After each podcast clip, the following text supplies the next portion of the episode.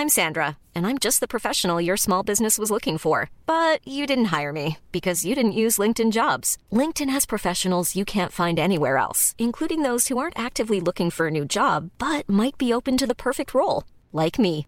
In a given month, over 70% of LinkedIn users don't visit other leading job sites. So if you're not looking on LinkedIn, you'll miss out on great candidates like Sandra. Start hiring professionals like a professional. Post your free job on linkedin.com/people today.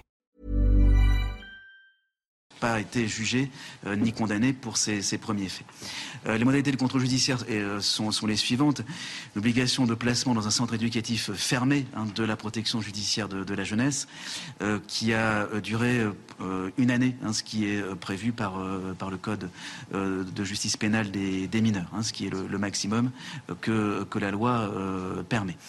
Une interdiction évidemment de rentrer en contact avec les victimes, une obligation de formation, une obligation de, s'agissant des faits euh, pour lesquels il avait été mis en examen euh, l'année dernière, il s'agit de faits de, viol commis sur euh, deux, garçons hein, âgés de, euh, de 10 et 11 ans au moment des faits, qui se seraient déroulés dans une forêt à proximité de Rambervillers. Voilà ce que je peux vous, dire sur ces faits pour lesquels le, le mineur a été mis en examen et placé sous contrôle judiciaire. Récemment, des parents se sont plaints de son comportement inadapté. Avait-il porté plainte ses parents et le parquet était-il au courant Et des parents et le parquet était-il au courant Alors, effectivement, euh, alors, effectivement, euh, on a.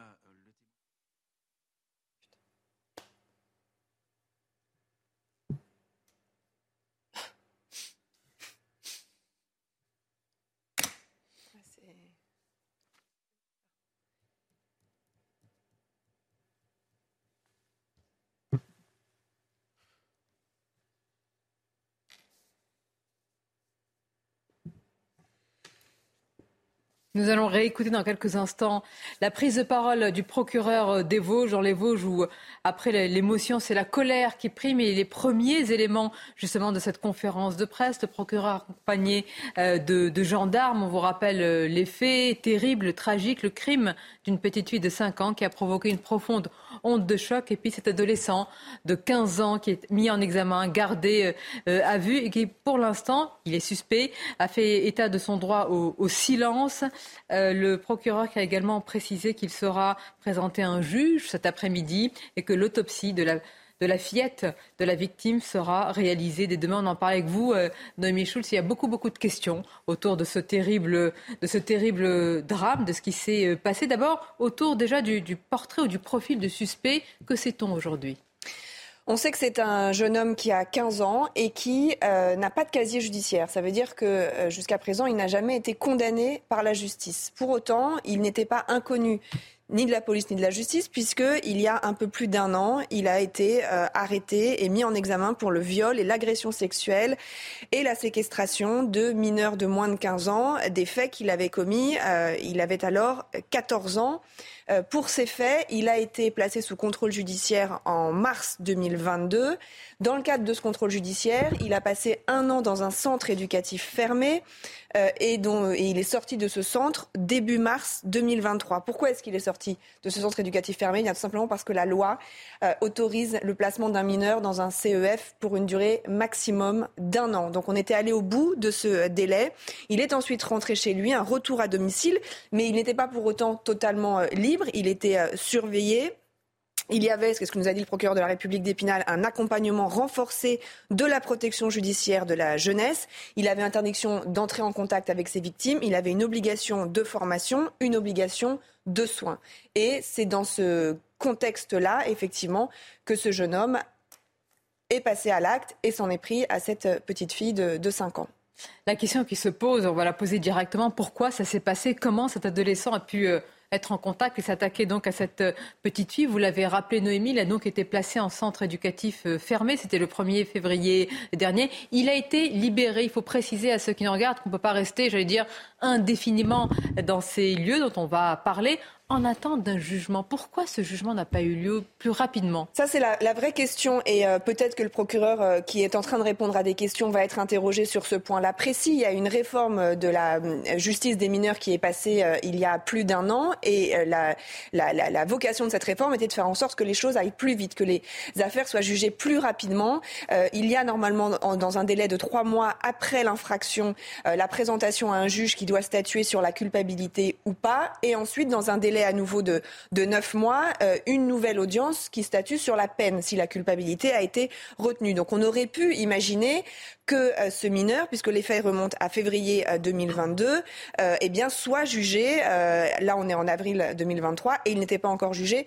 Vous le savez, c'est un problème, le manque de moyens de la justice, les délais très longs. Donc là, c'est effectivement un point particulier. Pourquoi il avait été renvoyé à domicile.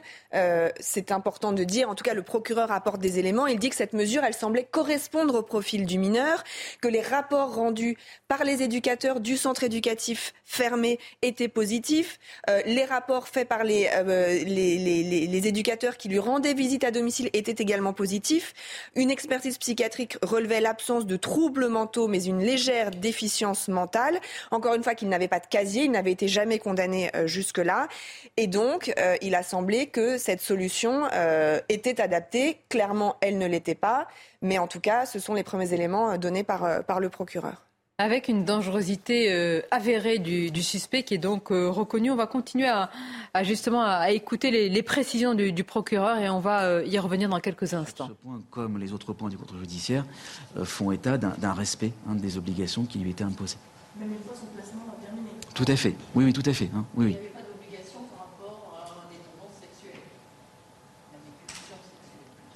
Alors, les, soins euh, qui, étaient imposés en cas de contrôle judiciaire étaient évidemment liés euh, à la problématique sexuelle, puisque il, était il est mis en examen pour des faits de viol. Hein. Donc, c'est bien sur cette problématique-là euh, que les soins étaient orientés. Concernant la, découverte du corps, est-ce que Philippe était Y a-t-il une suspicion de viol d'agression sexuelle? Alors, par respect pour la famille, je ne m'étendrai pas davantage sur les, conditions euh, dans lesquelles le, corps a été, découvert. Euh, sur votre deuxième question, euh, l'autopsie a lieu demain. Et, donc on, en saura plus et sur les, causes du décès et sur l'existence ou non de, faits de viol. En tout cas, pour l'instant, voilà, j'ai pas d'éléments permettant d'aller dans un sens ou dans un autre.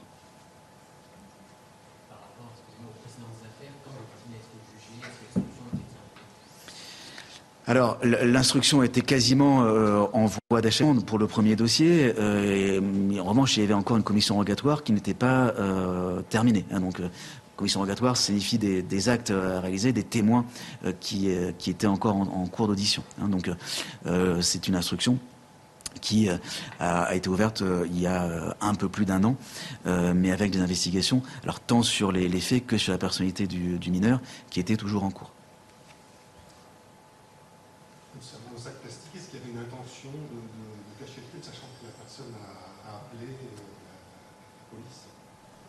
Alors, pour l'instant, je ne peux pas non plus répondre à cette question, dans, la mesure où, comme je vous l'indiquais, euh, le mineur, et comme il en a parfaitement le droit, a, fait, euh, droit, enfin, a fait euh, usage de son droit au silence, donc n'a pas du tout répondu aux, questions.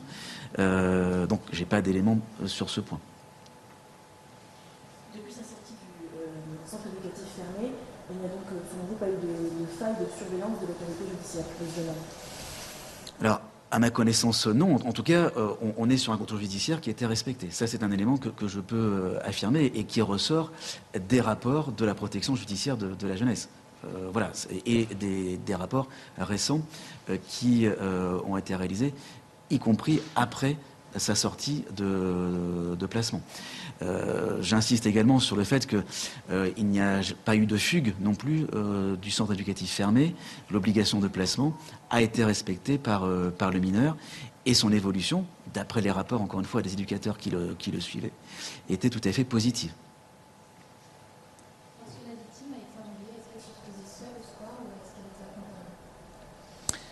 Alors, Euh, à ma connaissance, il y avait d'autres enfants dans le square, mais enfin qui n'étaient pas de sa famille. Hein. Euh, et alors quand on parle d'enlèvement, euh, voilà, là aussi c'est un élément qui n'est pas retenu pour l'instant, dans la mesure où il n'y a pas eu de, de violence par rapport à, à, ce qui a été vu dans la vidéosurveillance de la ville.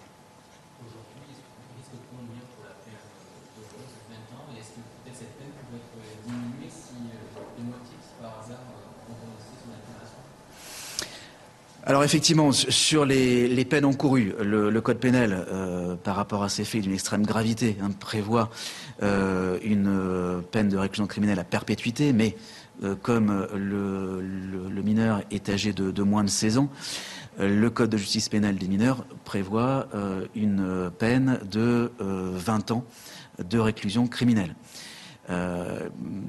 avec un jugement devant le tribunal pour enfants et non pas un jugement devant la cour d'assises des mineurs. De la même façon, la loi euh, prévoit que le tribunal pour enfants ne peut pas euh, écarter l'atténuation de responsabilité, l'atténuation de peine hein, qui, est, prévue par la loi. Donc c'est bien 20 ans, effectivement, euh, qui, est, qui est prévu et qui est le maximum. et le cas échéant, hein, s'il y a une, altération qui est retenue, ben, voilà, c'est l'application, effectivement, de ce qui est prévu par la loi et qui pourrait s'appliquer dans le tribunal pour enfants.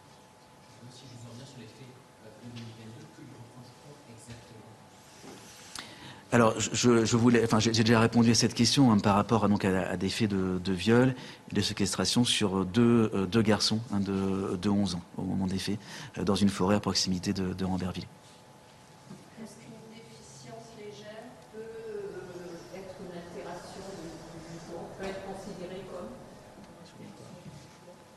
Alors, le, premier expert, je dirais, dans, la première affaire, a répondu que non, hein, puisqu'il euh, a bien retenu une déficience euh, mentale légère, tout en indiquant qu'il n'y avait pas d'altération ni d'abolition. Euh, voilà, les nouvelles expertises qui sont réalisées dans le présent dossier nous le diront. Concernant les faits de 2022, sa, mise en examen pour ces faits-là, comment expliquer que l'instruction est toujours en cours, ce délai alors, on, est sur un délai qui euh, est relativement habituel hein, sur, euh, sur ces faits. Comme je vous l'indiquais, il y a de nombreuses investigations, hein, tant sur euh, les, faits que la personnalité. Hein. Donc, une commission rogatoire est, toujours en cours concernant ce dossier. Vous disiez tout à l'heure, les habitants, nombreux habitants nous ont parlé du fait qu'il errait dans les rues et qu'il tenait des propos incohérents, parfois agressifs. S'il y avait des plaintes, est-ce que le contrôle judiciaire aurait pu être modifié? Alors, si, effectivement euh, ces éléments-là avaient été portés à la connaissance du juge d'instruction, oui. Mais euh, dans le cadre de, et de la, de la, première affaire et de cette nouvelle affaire, euh, il n'y a pas d'éléments qui viennent confirmer ces, ces éléments de, que, vous venez d'évoquer. Hein. Pas, pas, de propos incohérents, pas de comportement particulier, si ce n'est effectivement les trois mineurs hein, dont, dont j'ai parlé tout à l'heure, qui ont été abordés par l'intéressé quelques jours avant, le, avant le drame. Que ces mineurs ont été abordés et que c'était relativement proche de, la date Alors sur, sur ce point, les, les investigations sont, euh, sont, en cours encore là-dessus. Hein, quand, on vous parlait tout à l'heure, le colonel, de, des investigations et, de l'exploitation de, la vidéosurveillance, c'est notamment sur ce point-là, hein, puisque euh, on a euh, la vidéosurveillance juste avant le, les faits qui, qui est déjà dans, dans, le dossier qui est déjà exploité. Le reste est en cours. Concernant les provisoire si le juge d'instruction ordonne le placement provisoire.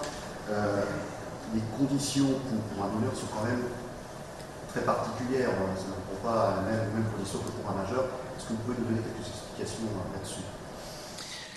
Alors tout à fait, le, la détention provisoire, comme la détention en général d'ailleurs d'un mineur, est euh, soumis à, un régime euh, tout à fait euh, particulier, un quartier mineur de, la maison d'arrêt, hein, qui est évidemment dédié à l'accueil des, mineurs avec un accompagnement et un suivi de la part de la protection judiciaire de la jeunesse, hein, qui, intervient là tous les jours au niveau de la maison d'arrêt.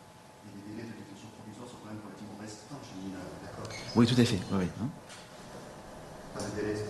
Pas de délai particulier, 6 mois, 1 an oui, tout c'est ça, tout à fait, avec des renouvellements qui sont euh, prévus par, par la loi.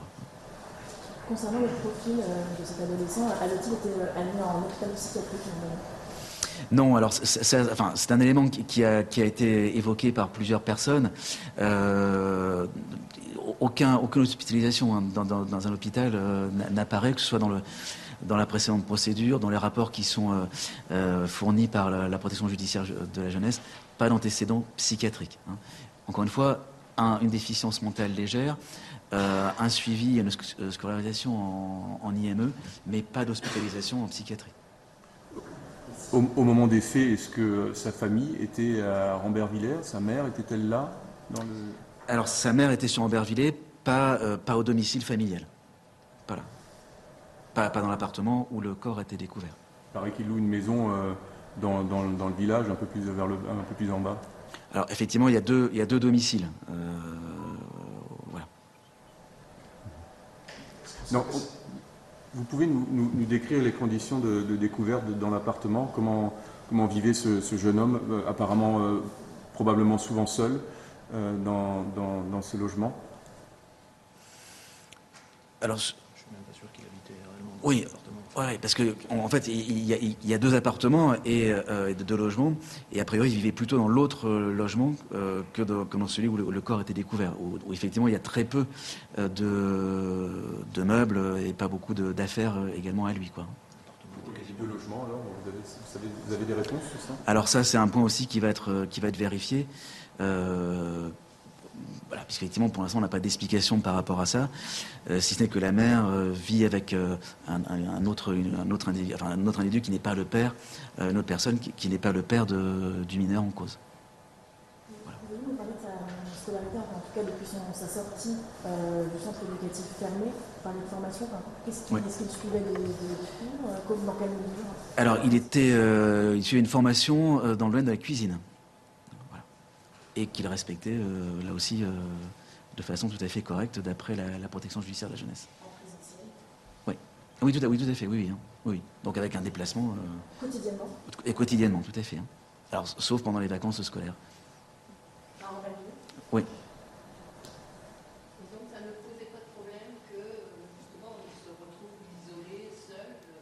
Les éléments et les précisions du procureur des Vosges après le meurtre de la petite euh, Rose, de, la fillette dans les Vosges. On a évidemment évoqué l'émotion, la colère, les premiers euh, éléments. On va s'arrêter sur différents points, faire réagir également à tous nos invités. Je salue Maître Pierre Gentillet. Merci d'être avec nous. Michael Sadoun, Caroline Pilastre, Jérôme Jiménez. Bonjour à vous et merci euh, d'être là. Porte-parole IDF UNSA Police. Et Paul Melun nous accompagne. Noémie Schulz, notre spécialiste police justice. Noémie, quelques informations. Le suspect qui risque 20 ans euh, de prison avec euh, une affaire qui sera jugée dans un tribunal pour enfants. On va s'arrêter sur un point essentiel. L'expertise autour de, de l'altération éventuelle supposée du discernement. Que sait-on à l'heure actuelle et combien d'expertises ont-elles été menées? On sait qu'il avait fait l'objet d'une première expertise, puisque, euh, et le procureur l'a rappelé, il est mis en examen dans le cadre d'une autre affaire de séquestration, agression sexuelle et viol sur des mineurs, deux garçons de 10 et 11 ans qu'il avait visiblement euh, attachés à un arbre. Euh, C'était il y a un peu plus d'un an, en février 2022. Pour ces faits-là, il avait été interpellé, placé en garde à vue, mis en examen et il a été placé, il a passé un an dans un centre éducatif fermé et il y avait eu à ce moment-là une expertise psychiatrique qui euh, relevait l'absence de troubles mentaux, mais l'existence d'une déficience mentale légère. À ce moment-là, l'expert psychiatre ou les experts psychiatres qui l'ont examiné n'ont pas relevé d'altération ou d'abolition du discernement. Dans le cadre, là, ce jeune homme, il a été interpellé euh, avant-hier, il a été placé en garde à vue. Il y a eu une première expertise euh, psy euh, assez rapide. Hein. Il y en aura évidemment d'autres au fur et à mesure de, de, l'instruction. Et cette nouvelle expertise psychiatrique, elle parle, elle évoque une altération du discernement et la dangerosité du suspect. Cette question de l'altération du discernement, elle est bien sûr cruciale parce que, euh, vous le savez, euh, on ne condamne pas de la même manière quelqu'un dont on dit qu'il était pleinement responsable de ses actes et quelqu'un dont on dit qu'il était euh, éventuellement dont le discernement était altéré. Alors attention, on ne parle pas là d'abolition, ça veut dire qu'il va être pénalement responsable, qu'il pourra être jugé par un tribunal pour enfants, mais peut-être qu'il faudra prendre en compte le fait qu'il n'était pas en pleine possession de, de, ses, de ses esprits, de ses, au moment, moyens, au moment oui. de ses moyens, pardon, au moment des faits. Mais encore une fois, on en est, c'est la première expertise psychiatrique. au tout début de la garde à vue, euh, il y en aura d'autres. Euh, il y aura des collèges d'experts qui vont se pencher sur, sur son cas. Et donc, cette question-là, elle, elle sera euh, bien sûr approfondie. On va revenir sur différents éléments avec vous, Nomi. Je fais réagir euh, Maître Pierre Jontier, le suspect qui a fait état de son droit au, au silence, évidemment, c'est son droit euh, également, mais c'est-à-dire, et comme l'a dit le procureur, il est impossible d'avoir version, sa version des, des faits euh, aujourd'hui. En tout cas pour l'instant. Donc euh, on va voir un petit peu. Là, on est sur le premier jour. On ne sait, on, on sait pas énormément de choses. C'est-à-dire que on a une première expertise. Donc là, on parle de cette expertise. On attend de voir les prochaines. Euh, par ailleurs, euh, moi, ce qui, m'intéresse, euh, c'est de comprendre. alors, on en a un petit peu parlé aujourd'hui, et je crois que le procureur est venu là-dessus. C'est la question de savoir que faisait cette personne en liberté au vu de son profil. Alors, il était effectivement connu et non pas jugé pour des faits qui datent de février euh, 2022, euh, pour des faits de, de séquestration et vous allez me le confirmer, peut-être de viol, je ne sais pas, en tout cas. euh, Viol, agression sexuelle. voilà, viol agression sexuelle. Donc évidemment, c'est la première question qu'on se pose, c'est comment se fait-il que ce mineur, euh, manifestement dangereux, était en liberté une question, au quand moment il a euh, été drame remis en liberté depuis, euh, à partir de ce centre euh, fermé, est-ce que déjà on connaissait sa, sa dangerosité Elle avait été déjà avérée, actée, euh, Noémie Bah, Schultz, on, savait en tout cas, responsabilité on dans ce savait cas-là. en tout cas qu'il était mis en examen pour, Pour des faits faits graves. graves de- d'agression sexuelle et de viol. Après, ce qu'a dit le procureur, euh, c'est que la mesure qui a donc on rappelle, euh, un mineur ne peut pas passer plus d'un an en centre éducatif fermé. C'est six mois renouvelables une fois. Donc au bout d'un an, il se pose la question qu'est-ce qu'on qu'est-ce qu'on fait de lui? Et là, et il leur a fait de semblé lui? Là, on a décidé de le remettre en liberté. voilà. Mais le contrôle judiciaire se poursuivait et il y avait notamment euh, un accompagnement de la protection judiciaire de la jeunesse, des éducateurs qui venaient le voir. Il avait une obligation de formation, euh, il avait une obligation de soins et de ce que nous dit le procureur, il ne posait pas de problème. Il a le procureur qui dit par exemple, il avait, il n'a jamais euh, fugué du centre éducatif fermé. Euh, S'il avait fugué, ça aurait pu être un motif pour le placer en détention provisoire. Il n'a jamais fugué. Il respectait peut-être toutes les obligations qui lui étaient imposées. Et encore une fois, il n'avait pas fait parler de lui Bien. avant les faits, bien sûr, très graves d'il y a un an. Donc il a semblé à ce moment-là au juge que c'était la bonne solution de le renvoyer chez lui. Je- Cette- je- décision- non, fois, non, je- vous êtes sur les faits, là-dessus, bien je sûr, dis bien sûr. Quel a été le raisonnement euh, de, de- des personnes qui ont, qui ont tranché. Et le procureur- Évidemment, si elles avaient su, si elles avaient imaginé qu'il y avait cette dangerosité-là, Oui, mais il alors- ne ressortait pas visiblement de la première expertise psychiatrique. C'est pas une science exacte. En fait, on aimerait. Mais comment ça se fait On- que là, on- la dangerosité ressort alors qu'il y a quelque temps, elle n'est pas ressortie après des faits extrêmement graves? Il ne s'est rien, c'est- passé On aimerait, j'aimerais pouvoir individu. répondre à cette question, mais, mais euh, c'était- c'est pas à vous, Peut-être que lui, son état mental a, a évolué. Euh, en tout cas, ça n'avait pas, ça n'était pas ressorti. Cette dangerosité n'était pas apparue. Sinon, on peut imaginer bien sûr que euh, les choses se seraient passées différemment. Sans jamais, enfin, je ne veux pas remettre en cause la fiabilité des expertises, mais quand il y a des expertises, il y a des contre-expertises. Oui. Et quelques Oui. mois après, peut-être là, même quelques jours après, on verra qu'il n'y a pas ou peu d'altération du discernement. Donc quand même, on est dans une science qui n'est pas, comme vous le dites, exacte. Et donc un, Oui, mais un c'est la juge a seule dont on décidé de la- dispose. Très C'est- bien. Je suis désolé Oui, de vous le dire, c'est la seule dont on dispose. Et C'est-à-dire que donc là, en l'occurrence, c'est le travail des basé sur psychiatres. une expertise pour faire ressortir un individu. Mais bien sûr, a- là, pour l'instant, ce qui ressort, c'est qu'on a l'impression que c'est, pour l'instant, là, de- des éléments qu'on a, on a l'impression que euh, cet homme est passé hors des radars. Parce que les décisions qui ont été prises se sont fondées notamment sur ces expertises, sur cette expertise psychiatrique, et cette expertise psychiatrique n'a pas conclu à des troubles mentaux. Maintenant, c'est vrai qu'au vu de la gravité des faits. Oui. Est-ce que quand vous êtes dans un centre éducatif fermé, vous êtes surveillé, vous êtes soigné? Est-ce que vous êtes vraiment suivi dans ce centre éducatif fermé? J'aimerais savoir ce qui s'est passé euh, à ce moment-là. Est-ce que juste n'a pas fait parler de lui ou est-ce qu'on l'a euh, accompagné, soigné, eu égard à la gravité des faits? Mais là où moi je partage, moi qui suis simple profane et justiciable moyen et qui ne connais pas très bien la justice, euh, il est euh, tout de même assez incongru pour euh, probablement aussi pour les téléspectateurs qui nous regardent de se dire qu'aujourd'hui quelqu'un qui commet des actes d'agression euh, sexuelle et de viol et de séquestration sur des enfants peut faire un an dans ces fameux centres éducatifs fermés et puis ressortir sans absolument aucune espèce de protection. Et vous relatiez très bien les faits et dans votre analyse, je me dis mais finalement, ça veut dire que s'il y en a un comme ça, il y en a peut-être d'autres qui euh, peuvent aller et venir de ces Là, centres se- éducatifs fermés. S'abriter en tous les cas, ils vont mettre en avant le contrôle judiciaire qui a été respecté. Oui, euh, Il n'était pas Oui. lâché totalement dans la Oui. nature. Ah bon C'est un- non, mais C'est vrai. Il on-. Il était assez livré à lui-même quand même.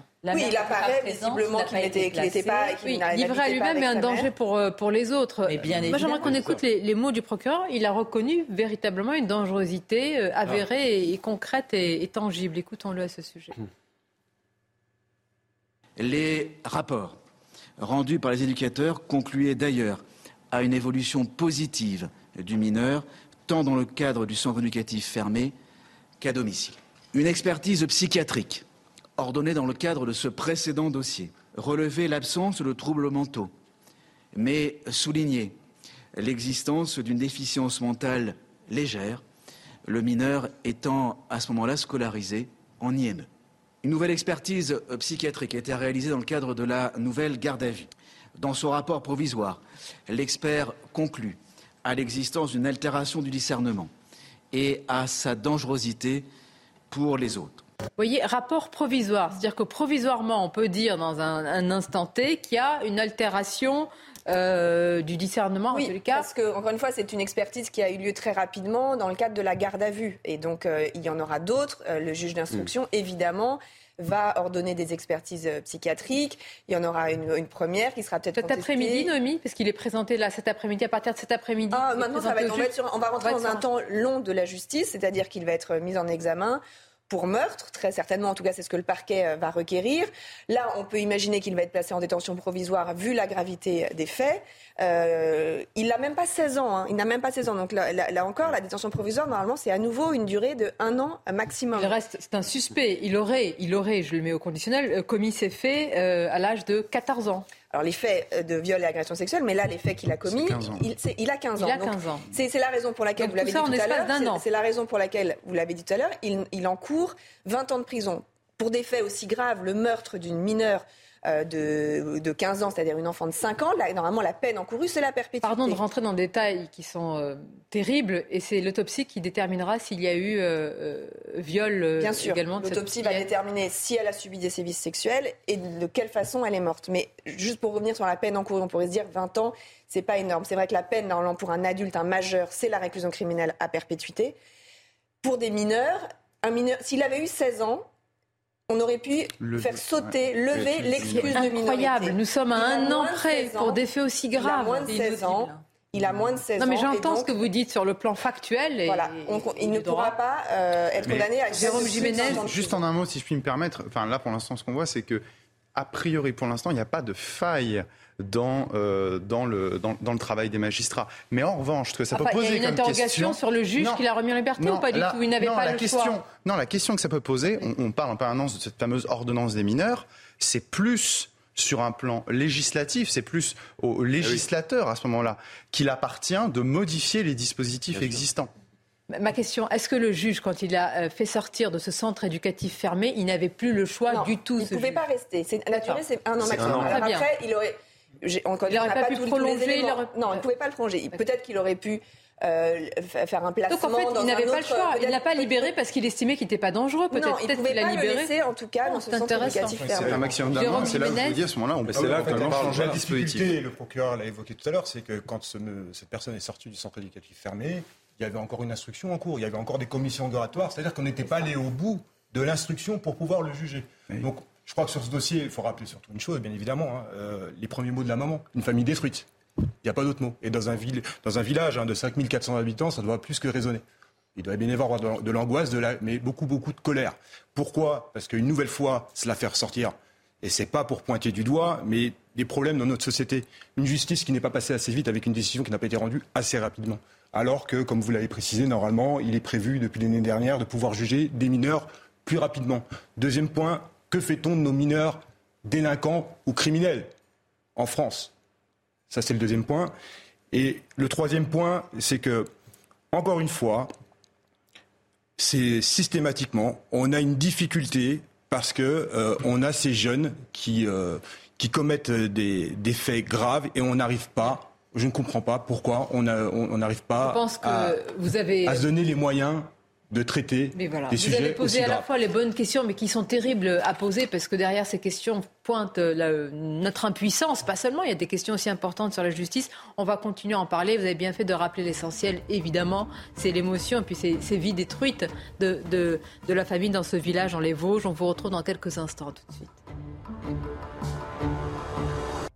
Mindy News, euh, la suite est à la une, une famille à, jamais détruite. Les premières explications arrivent au, au compte-goutte après le drame. Le corps sans vie de Rose, une fillette de 5 ans, découverte mardi dans un, sac poubelle à l'intérieur d'un appartement à seulement une centaine de mètres de son domicile. Tout cela s'est passé à Rambervillers. C'est un village, un petit village dans les Vosges. Premières explications du procureur. On va continuer à en parler. Et tout d'abord, le reste de l'actualité, les titres avec vous. Somaya Labidi, c'est CNews Info.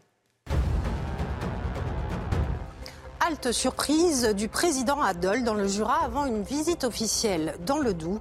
Emmanuel Macron en a profité pour aller au contact des riverains et a même eu droit à un bain de foule euh, sans casserole. C'est important de le préciser. Le président y est en déplacement dans la région pour célébrer l'abolition de l'esclavage. Le parquet fait appel de la relaxe d'Airbus et d'Air France dans le procès du crash Rio-Paris. Le 17 avril dernier, le tribunal avait mis hors de cause les deux entreprises sur le plan pénal. Une décision qui a suscité l'écœurement, je cite, des proches des victimes. Pour rappel, l'accident avait causé la mort de 228 personnes. Et puis les suites de la guerre en Ukraine, les alliés de Kiev et l'OTAN passent en revue l'aide militaire pour reprendre du terrain face à la Russie. Au total, 230 chars et 1500 autres véhicules blindés ont été livrés à l'armée ukrainienne, selon le secrétaire général de l'OTAN qui ajoute que toutes les forces en présence sont concentrées pour lancer une contre-offensive. Merci à vous, Somaya Labité, dans la terrible affaire du meurtre de la petite euh, Rose. Le suspect mis en examen, gardé à vue pour l'instant, euh, fait usage de son droit au, silence. Nous ne connaissons donc pas la version des faits, indiqué le procureur euh, des Vosges, et c'est pour l'instant le profil, le parcours et les antécédents de cet adolescent qui pose question. Je propose de revenir sur tout cela, et c'est résumé par Adrien Spiteri. Accompagnée de son père, Mélissa est encore sous le choc. La veille du meurtre d'une enfant de 5 ans à Rambervillers, le principal suspect l'aborde. Il m'a dit qu'il vendait un bébé chat. Et comme j'avais vu son sac à dos, je lui ai demandé il où était, il était où exactement? Et il m'a dit qu'il était chez lui. Et le bébé chat. Et euh, comme j'ai eu peur quand il m'a dit qu'il était chez lui, puisque je savais qu'il me faisait un piège, et ben j'ai trouvé une excuse, quoi. J'en ai déjà un à la maison. Et après, ben, je suis partie, mais il me suivait toujours. Mélissa parvient à rentrer chez elle. Ses parents savent qu'elle a échappé au pire. Si son casier judiciaire est vierge, l'adolescent est connu de la justice.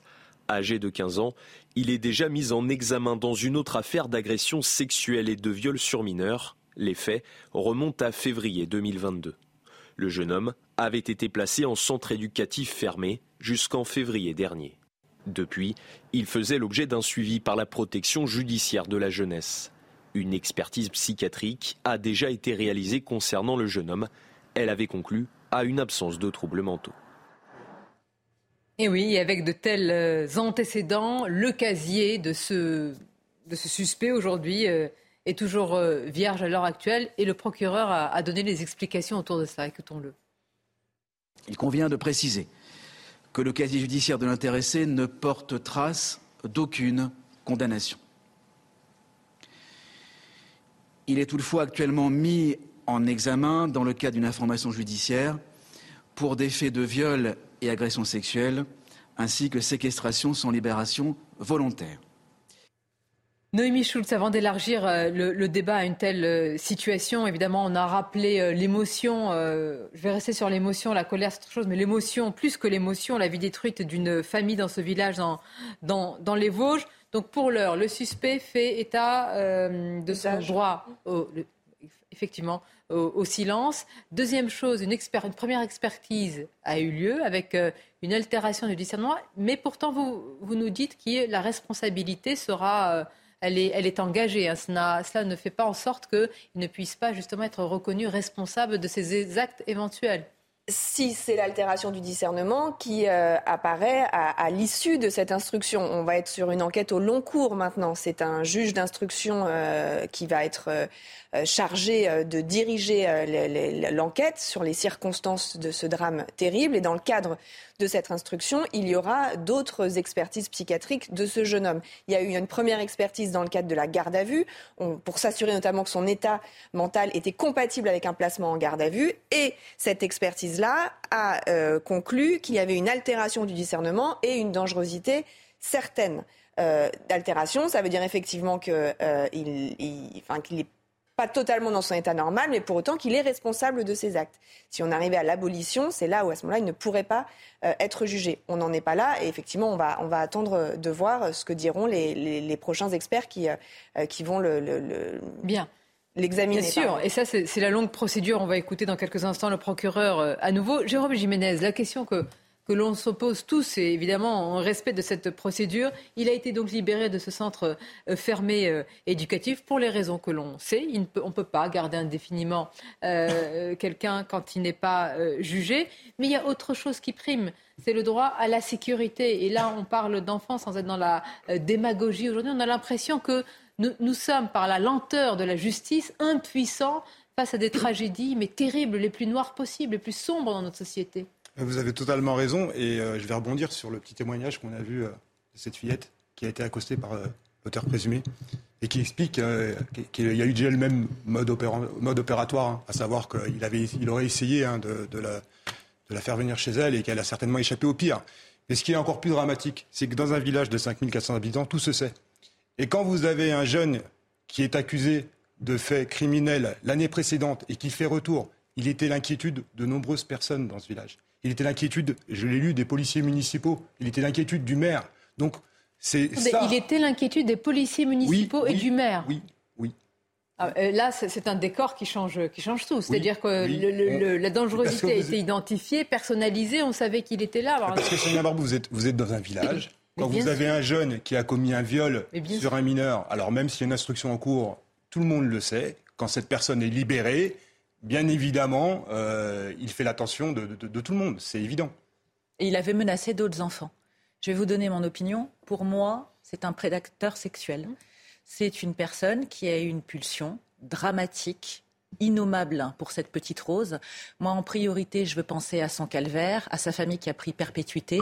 Bien évidemment que le volet judiciaire est primordial. Il y a de quoi se poser des questions lorsqu'on est humain, lorsqu'on est parent, de savoir que des individus sont comme ça, lâchés dans la nature. Donc moi, je veux bien entendre que pour l'instant, il n'y a pas eu défaillance, mais tout ce que je constate, c'est ce drame, puisque cet individu avait menacé, vous avez raison, Jérôme, énormément d'enfants au sein de ce village. Et il y avait des parents qui avaient peur. Alors, ils n'ont pas remonté l'info apparemment au maire ou à la police municipale, mais on savait qu'il n'avait pas un comportement normal, qu'il pouvait potentiellement repasser à l'acte. Ça, Donc, pose important. question. C'est important parce que c'est c'est c'est jeune, c'est cet enfant qui dit qu'elle a été euh, approchée. Il y a un autre euh, un autre voisin qui dit qu'il avait menacé de viol sa, sa petite fille. Ces éléments-là ont-ils été portés à la connaissance, euh, notamment euh, de- du magistrat en charge de, de, de- de l'enquête sur les précédents faits de, de viol et agression sexuelle on ne sait pas, visiblement pas. Euh, ça aurait pu changer les choses. sûr. De l'importance, bien sûr, toujours de. de, de Vous avez raison, non, mais, qu'est-ce qu'on sait? Parce que euh, nous sommes très prudents, et, et je vous remercie, on doit l'être. On doit nommer cet adolescent suspect. Euh, on doit dire présumé euh, innocent. On doit dire altération peut-être du discernement. Il a le droit de faire usage euh, euh, du silence. Et puis en face, il y a une petite fille qui est morte. Bien sûr. Ah, je- je- on prend beaucoup de précautions et c'est tout à fait normal et elles sont légitimes. Et vous avez un drame absolu, absolu, hein, absolu. C'est-à-dire une innocence tuée, une famille, etc.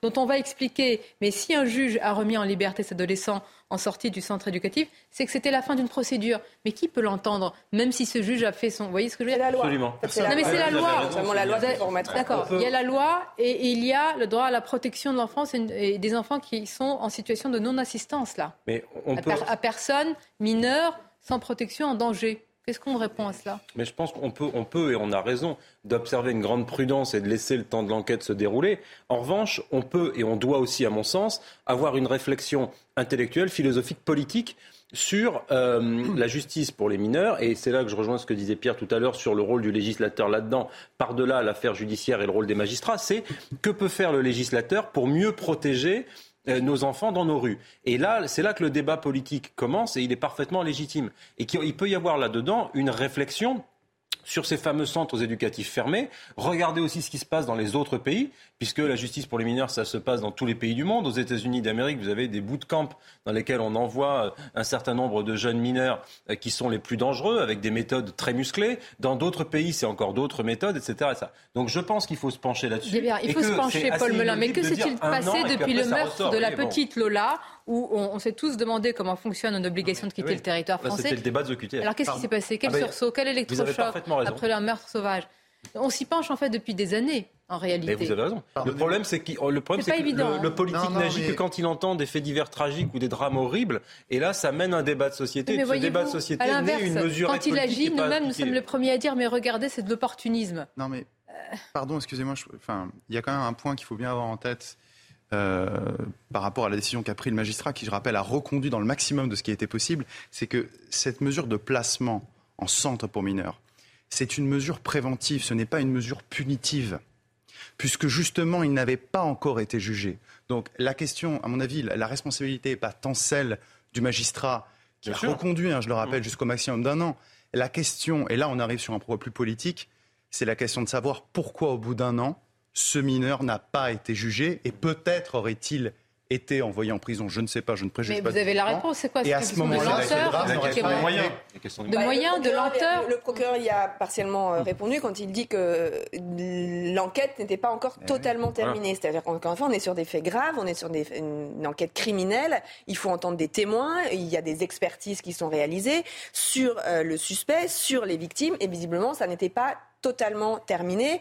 Et c'est vrai que un an et deux, trois mois, ça n'est pas si long que ça euh, au, au regard du temps que peuvent prendre tous ces, tous ces éléments, ces expertises, ces rapports qui peuvent être contestés. Je, je dis ça après. on Donc là, il n'y a pas de faille ici. Nous ne sommes pas Non, dans. mais c'est trop tôt de, pour. c'est- c'est- c'est- c'est- J'ai évoqué l'affaire de la petite Lola, eu égard à l'émotion, évidemment. pas, moins de 48 heures après les faits, dire il y a eu une faille, il n'y a pas eu de faille. En tout cas, les choses s'expliquent. C'est-à-dire que c'est pas juste de se dire ah bah là il y a un juge qui a vraiment fait n'importe quoi Mm-hmm. et c'est pas normal que ce jeune soit rentré chez lui. Bah non, c'est pas exactement ça. Il ne pouvait pas rester plus longtemps dans le centre éducatif Oui, mais fermé. est-ce que c'est pas ça, n'avait une pas faille encore été jugé. Mais ça c'est la loi. Donc Oui, après, mais- mais pouvez- la loi, elle c'est peut pour être ça mal qu'on faite. parlait de la dans loi. la faille, on sous-entend quand même toujours que c'est quelqu'un à un moment qui n'a pas bien fait correctement son travail. Ouais, c'est pas ce que j'ai dit, euh, moi, c'est la loi que mais, voilà. euh, Peut-être que c'est la loi, mais ça c'est autre chose. Et après, pourquoi il n'avait pas été jugé Là aussi, on dit euh, c'est un problème, la justice va pas assez vite. Certes, il y a une réforme qui a vocation à faire en sorte- que les jeunes soient jugés beaucoup plus rapidement. Mais à un moment, si l'enquête n'est pas terminée, si le juge d'instruction n'a pas tous les éléments pour clore euh, son instruction, eh Je bien, poursuis les questions. Voilà. Euh, i- imaginons, ce juge donc laisse sortir euh, cet individu du, du centre fermé éducatif et il sait qu'il est dangereux. Il voit la gravité des faits. Mais non, il sait pas. Vous pouvez pas dire ça. Vous pouvez Non, pas non, dire il sait attendez. qu'il est dangereux. La preuve, il y a eu l'expertise. Quand vous avez commis Il des a viols et des agressions sexuelles, je pense qu'on peut dire qu'il est dangereux. Oui, mais, on, peut penser, on peut penser qu'à un moment, le cadre qui va être mis en place. je- enfin, vraiment, je pense que dire de dire Au bout d'un an, vous pensez que quelqu'un est passé. Là, je peux dire que c'est un individu. Je pense que.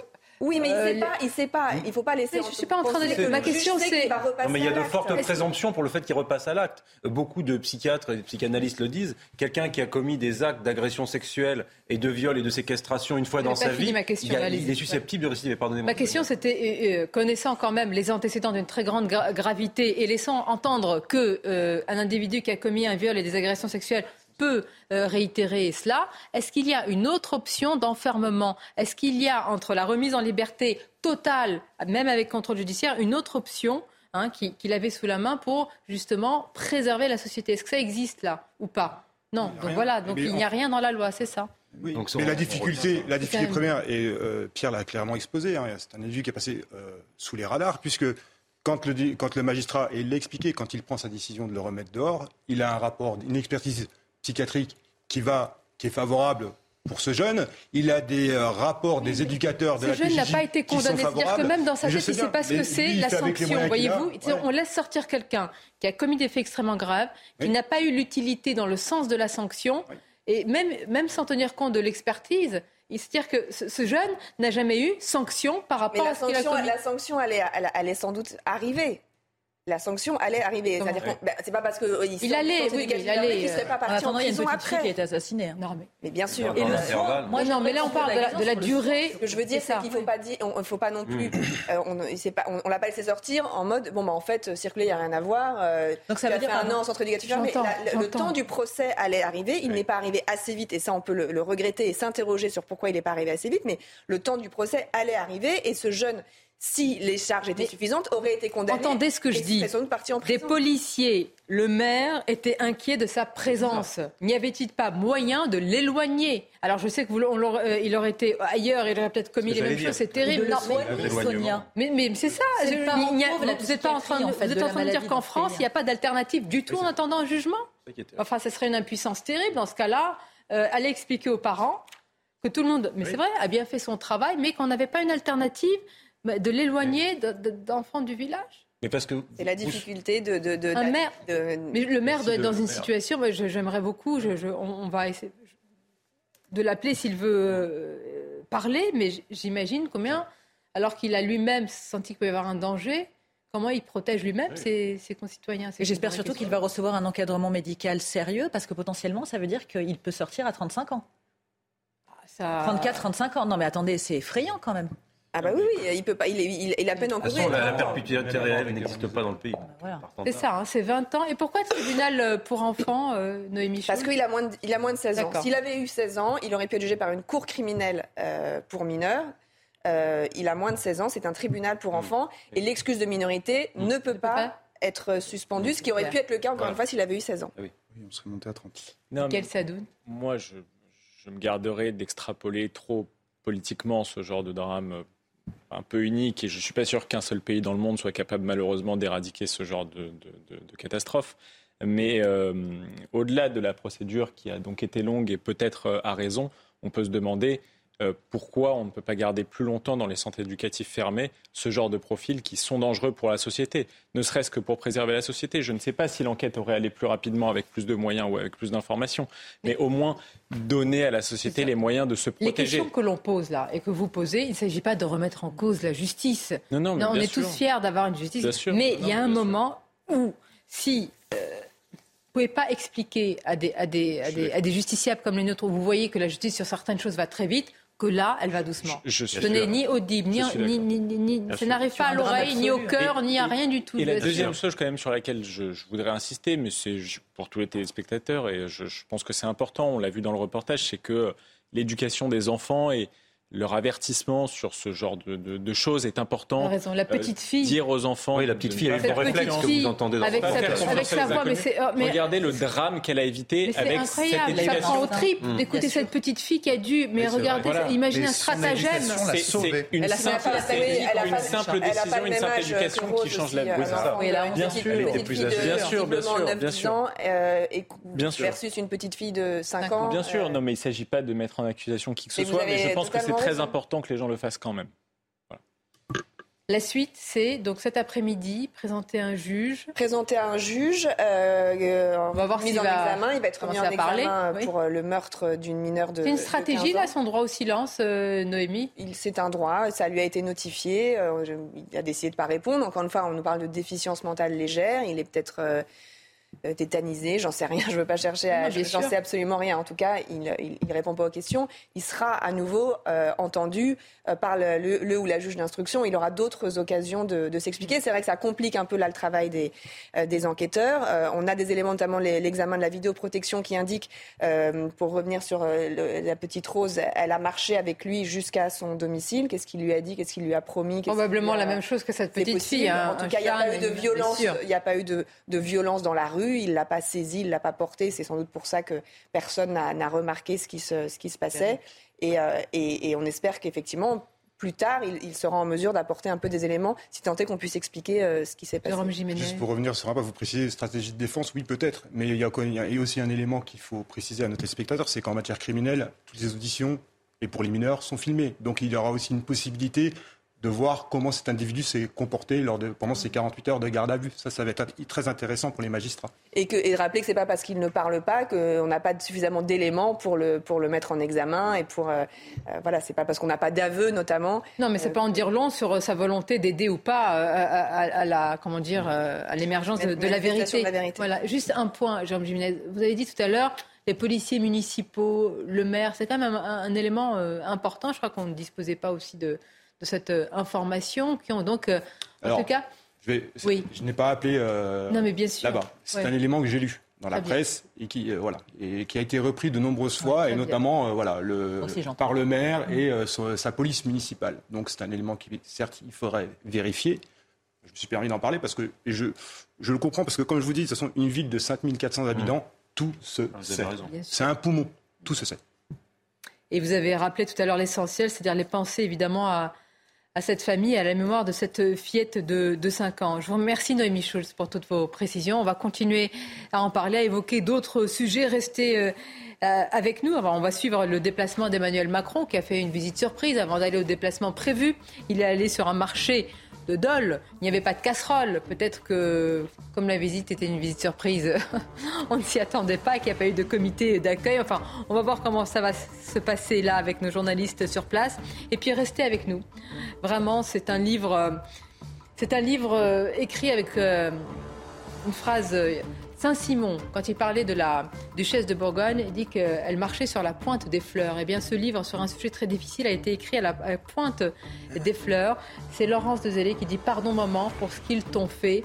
C'est terrible, ça se passe au cœur de Paris. Et vous allez voir, euh, j'allais dire, l'indicible. Restez avec nous, ce sera à partir de 13h30. Merci à vous. Une famille détruite, beaucoup d'émotions, et de colère dans les Vosges après le crime d'une fillette de 5 ans, Rose, qui a provoqué une profonde onde de, choc. On a les premiers éléments au compte-goutte avec euh, la conférence du procureur. On va bien sûr y revenir longuement, mais tout d'abord, le journal. Bonjour à vous, Simon Guillain.